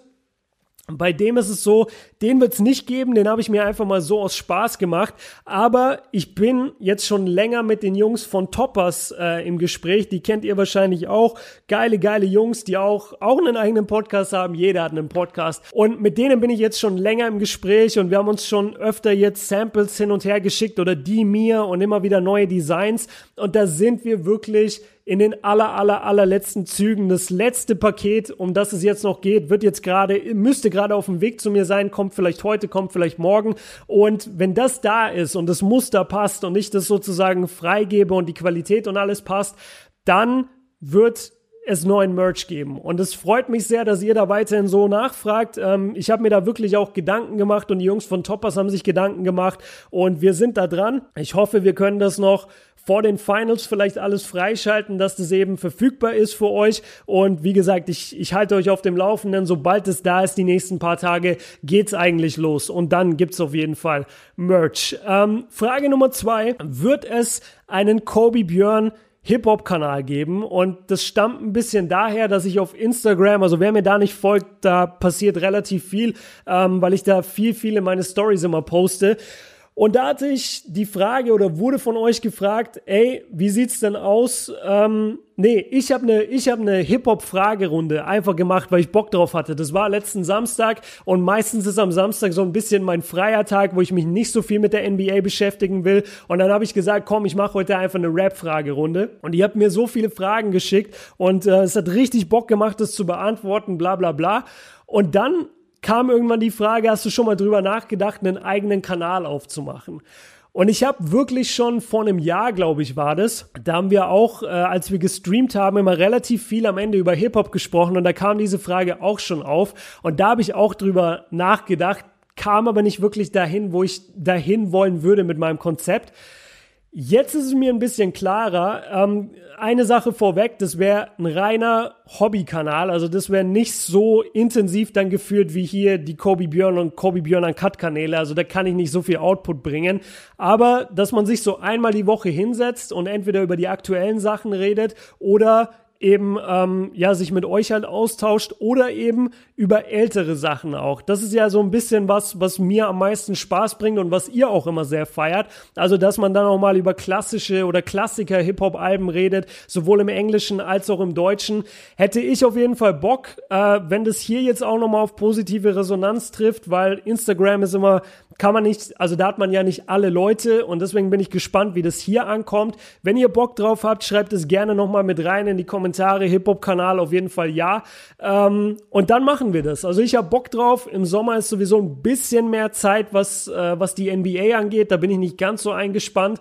Warum also nicht ein Hip-Hop-Kanal, wo einmal die Woche ein cooles Video kommt, wo man sich über die, äh, über die NBA, wo man sich über Rap austauscht? Also ich fände geil und wenn ihr da auch Bock drauf habt, dann gerne ähm, einmal in die Kommentare damit. Da kommen wir dann auch schon zum nächsten Thema. Sommerpläne. Meine Sommerpläne wolltet ihr wissen und vor allem, ob ich zur Weltmeisterschaft ähm, Videos machen werde. Und ich werde auf jeden Fall welche machen. Die werden aber sehr, sehr spezifisch sein. Also zum einen ist es eigentlich eher so eine Urlaubszeit, wo ich äh, gerade auch mal wirklich bei der Familie bin, weil da auch ein Familienfest direkt reinfällt, wo ich dann auch gar nicht hier bei mir zu Hause bin, sondern am Bodensee höchstwahrscheinlich. Und da wird es einfach so sein, dass ich nicht jetzt jedes WM-Spiel oder so gucke, und ich bin auch normalerweise bei der WM eigentlich eher ein Typ, der sich nur zwei, drei Teams reinzieht. Also ich gucke immer Team USA, da gucke ich immer alle Spiele. Ähm, ich weiß nicht mal, ob Deutschland dabei ist. So gut bin ich vorbereitet, beziehungsweise so wenig interessiert mich dieser internationale Vergleich normalerweise. Und Spanien. Das sind so die drei Teams. Immer wenn ich weiß, okay, es ist WM, dann gucke ich mir die Spielpläne an, gucke, wann die spielen und versuche von denen die meisten Games zu catchen. Ich werde das dieses Mal auch machen und ich werde gucken, dass es ein paar Uncut-Videos dazu gibt, also so spielberichtsmäßig. Ich kann euch weder Hauptkanal-Videos versprechen, noch kann ich versprechen, dass ich irgendwie zu jedem Game jetzt was mache. Das mal zur FIBA-Weltmeisterschaft, also ein paar Spielberichte kommen bestimmt, weil ich es einfach selber als Fan auch gucken möchte, aber es wird jetzt nicht äh, allzu viel Content sein. Dann wurde viel gefragt, wie sieht's denn aus mit äh, Workout-Videos? Und da habe ich sehr, sehr viel Bock drauf und die bieten sich halt auch krass an im Sommer. Da wird auf jeden Fall was kommen. Ich will nicht zu viel verraten, beziehungsweise nicht zu viel versprechen, was ich dann nicht halten kann, aber da wird auf jeden Fall was kommen. Jetzt kommen wir zu einem nächsten Thema und das fand ich ganz geil und zwar war die Frage, ein Buch, das dein Leben beziehungsweise dein Denken verändert hat. Und ich habe drei Bücher für euch am Start, ähm, die ich auch hoffentlich, ich müsste eigentlich noch so einen Link haben mit einem Affiliate-Link unten einmal in die Beschreibung hau. Also wenn ihr darüber das Buch bestellt, sollte es euch gefallen, da würde ich sogar ähm, von Amazon einen kleinen Prozentsatz davon ausgezahlt bekommen. Wäre also auch hilfreich für mich, wenn ihr darüber äh, Sachen bestellen würdet bei Amazon. Müsst ihr natürlich aber nicht. Und ich habe die hier, die Bücher. Und zwar sind es, wie gesagt, ähm, drei Stück. Ich habe jetzt erstmal zwei, ja, ich sag mal, Basketball-related Bücher genommen und dann eins einfach in Sachen nur für Lesen. Nummer eins ist dieses hier. Das heißt äh, Shoe Dog von Phil Knight. Das ist der Gründer und Erfinder, ja, Gründer und Erfinder, natürlich. Ähm, das ist der Gründer von Nike und der Typ hat hier seine komplette Story aufgeschrieben, wie er Nike gegründet hat. Und ich fand das Buch so interessant und gut, weil er dir einfach von Step 1, wo er sich denkt, ey, vielleicht sollte ich eine Schuhfirma aufmachen, bis zum Ende jeden Fehler zeigt, den er gemacht hat. Und das ist so geil zu sehen, dass eine Firma wie Nike auch wirklich am Boden angefangen hat, gestruggelt hat, missgebaut hat, verklagt wurde, dies gehabt, dies gehabt so viel Müll, Mitarbeiter, die nicht funktioniert haben, die ausgetauscht, den nächsten Mitarbeiter rein, der funktioniert nicht mit dem Team, was macht man jetzt? All diese Dinge fand ich so geil zu lesen, weil man bekommt die Fehler immer nur im eigenen Leben mit. Wenn ihr die, wenn ihr jetzt zum Beispiel diesen YouTube-Kanal euch anguckt, dann bekommt ihr höchstwahrscheinlich relativ wenig von meinen, ich will gar nicht Fehler sagen, sondern den, den Momenten mit, wo es bei mir nicht zu 100% läuft. Ihr bekommt wenig von den Momenten mit, wo irgendwas, was ich lange, lange geplant habe, komplett daneben geht oder wo ich eine Absage für irgendwas bekomme, was ich eigentlich machen wollte und dann kann ich es nicht machen. Das bekommt ihr alles nicht mit, aber man bekommt es mit, wenn man sich so ein Buch reinzieht und also ich habe viele Biografien bisher in meinem Leben gelesen und die hier ist wirklich eine der besten, die hat zumindest mit mir am aller, allermeisten connected. Nummer zwei ist dieses Buch hier, da habe ich schon sehr, sehr oft drüber gesprochen, das heißt Relentless von Tim Grover. Ich glaube, es gibt es mittlerweile sogar auf Deutsch, schaue ich aber nochmal für euch nach. Ansonsten verlinke ich euch das englische Buch. Ist sehr leicht zu lesen, also alles ab ich würde mal sagen, jeder ab der siebten, achten Klasse kann das Ding lesen. Also ich habe mit in der fünften, nee, in der sechsten Klasse habe ich schon angefangen, englische Bücher zu lesen, auch wenn ich nichts verstanden habe oder schwer nur was verstanden habe. Man kommt da relativ schnell rein. Also selbst mit geringem Englisch, das Buch ist nicht besonders kompliziert geschrieben. Und ähm, ja, wer ist Tim Grover? Das ist der Personal Trainer gewesen von Michael Jordan, später von Dwayne Wade und, und von Kobe Bryant. Also er, er redet sehr viel über Mental Toughness. Mental Toughness, also um, um deine mentale Stärke einfach. Und ich finde, ich habe viele solcher Bücher gelesen, die dir zeigen wollen, guck mal, du musst so und so sein und du musst die beste Form von dir sein und bla bla bla. Kein Buch hat so sehr connected wie dieses hier. Also hier hatte ich echt das Gefühl, der Typ sitzt mir gegenüber und ich bin gerade in, in einem Raum mit Kobe, D-Wade, MJ und eben ich und wir sitzen da und er gibt uns alle, alle den gleichen Talk und wir gehen danach alle raus und haben alle die gleiche Chance. So hat sich das angefühlt. Und bei diesen ganzen anderen Selbsthilfebüchern und keine Ahnung, Mental Toughness Büchern und du bist der Stärkste, bla bla bla, das connected irgendwie nie so. Ich, ich glaube, dass diesen Leuten einfach immer nur zu einem gewissen Prozentsatz und bei irgendeinem Prozentsatz sage ich dann immer, Nee, glaube ich nicht. Ich glaube nicht, dass du das gemacht hast oder ich glaube nicht, dass Menschen sowas können oder sonst irgendwas. Aber bei dem Buch hier glaube ich wirklich jedes Wort. Ich finde es unglaublich gut geschrieben. Er geht auf alle Aspekte ein, die mir persönlich wichtig sind bei diesem ganzen Charakterbild, bei dieser ganzen Charakterbildung. Wie baut man Disziplin auf? Wie ist man ähm, eher, also was ist der Unterschied zwischen Motivation und Disziplin? Was, was gibt's für Menschen im Leben? Was für ein Mensch will man sein? Das Buch einfach. Relentless, Tim Grover. Also, wenn Kobe, MJ und D-Wade da dahinter stehen, dann stehe ich auch dahinter. Und ich habe es, wie gesagt, mehrfach gelesen und ich feiere dieses Buch extrem. Und das letzte Buch, und das ist total random, das wird jetzt weniger Leute interessieren, ähm, The Adventures of Huckleberry Finn. Und ich habe das nur mit reingebracht, weil die Frage war, welches Buch hat dich am meisten geprägt?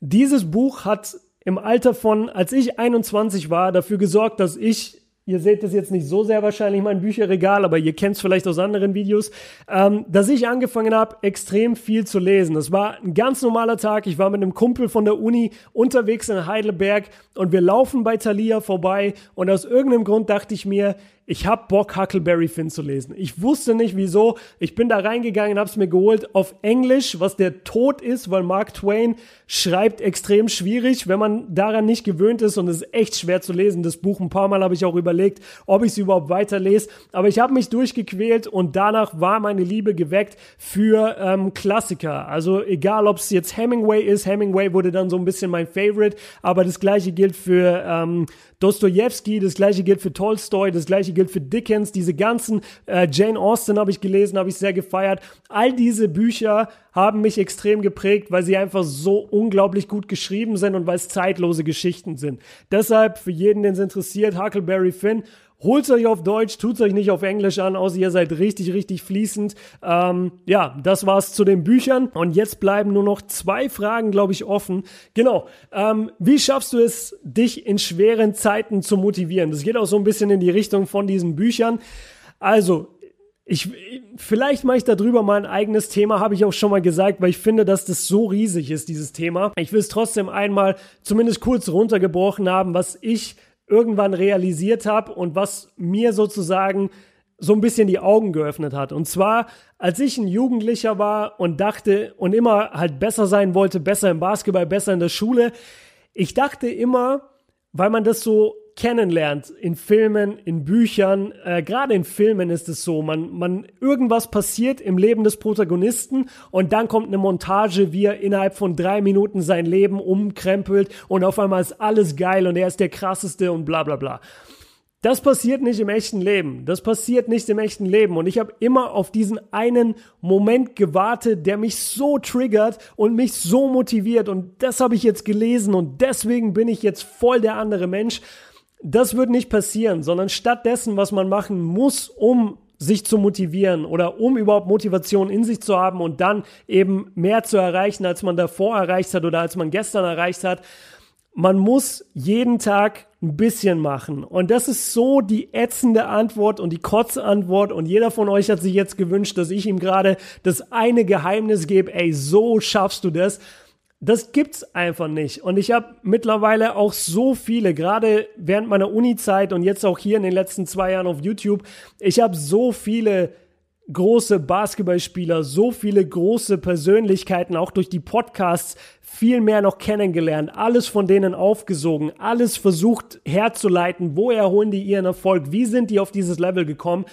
Und bei jedem Einzelnen ist es einfach nur die Tatsache, dass die sich jeden Tag hinsetzen und an ihren Skills arbeiten. Und es ist egal, ob sie sich danach fühlen oder nicht danach fühlen. Und das ist das Allerwichtigste. Auch wenn du dich nicht danach fühlst, auch wenn du keinen Bock hast, ins Training zu gehen, wenn du keine Lust mehr hast, irgendwas zu lernen, wenn du seit drei Wochen Referat vor dir herschiebst und du sagst dir, ach komm, fuck it, ich mach's einfach nicht. Das sind aber genau diese Momente, wo du eben abliefern musst. Und auch wenn du dich nicht danach fühlst, musst du ins Training gehen. Auch wenn du keinen Bock hast zu lernen, du musst einfach lernen. Wenn du auf dieses nächste Level willst, dann musst du da einfach hin. Ich weiß, es ist, wenn du es von jemandem hörst, dann denkst du dir immer so, ey, sag mir doch bitte mehr, das weiß ich doch schon. Aber das ist die Antwort. Und ich hab's wirklich, ich war so oft in dieser Situation und bin's auch jetzt manchmal noch, aber mittlerweile habe ich schon das Gefühl, dass ich so ein bisschen dahinter gestiegen bin und es nicht mehr so hinterfragt. Ich habe auch immer gedacht, ey, woher kriege ich die Motivation, so zu werden? Wie kriege ich das hin? Ich brauche die Disziplin, bla bla bla. Du kriegst sie nur, wenn du es machst. Deswegen ist der Nike-Slogan auch der beste Slogan aller Zeiten. Just do it. Just do it. Es ist nicht mehr. Es ist einfach nicht mehr. Du musst es nur tun. Und wenn du keinen Plan hast, wie du anfangen sollst, weil das Ziel ist riesig und dein Ziel ist es, NBA-Profi zu werden oder dein Ziel ist es, ein Einser-Abi zu schreiben oder einen geilen Job zu bekommen, dann habe ich einen ganz geilen Trick eigentlich, den ich ganz gerne verwende und der sehr, sehr gut funktioniert. Du schreibst dir auf ein Blatt Papier, also du nimmst das äh, Blatt Papier, das kann ich nicht nehmen, weil da meine Sachen drauf sind. Ähm, du nimmst ein Blatt Papier, schreibst oben das Ziel hin, wo du hin willst. Schreibst du NBA-Spieler. Dann machst du einen Pfeil runter und überlegst, was ist die Stufe davor? Was ist die Stufe, die davor kommt, dass ich ein NBA-Spieler bin? Schreibst du hin, NBA Draft Prospect. Okay, wie werde ich zum NBA Draft Prospect? Machst du wieder einen Pfeil runter, schreibst entweder erfolgreiche College-Karriere oder erfolgreich im internationalen Bereich.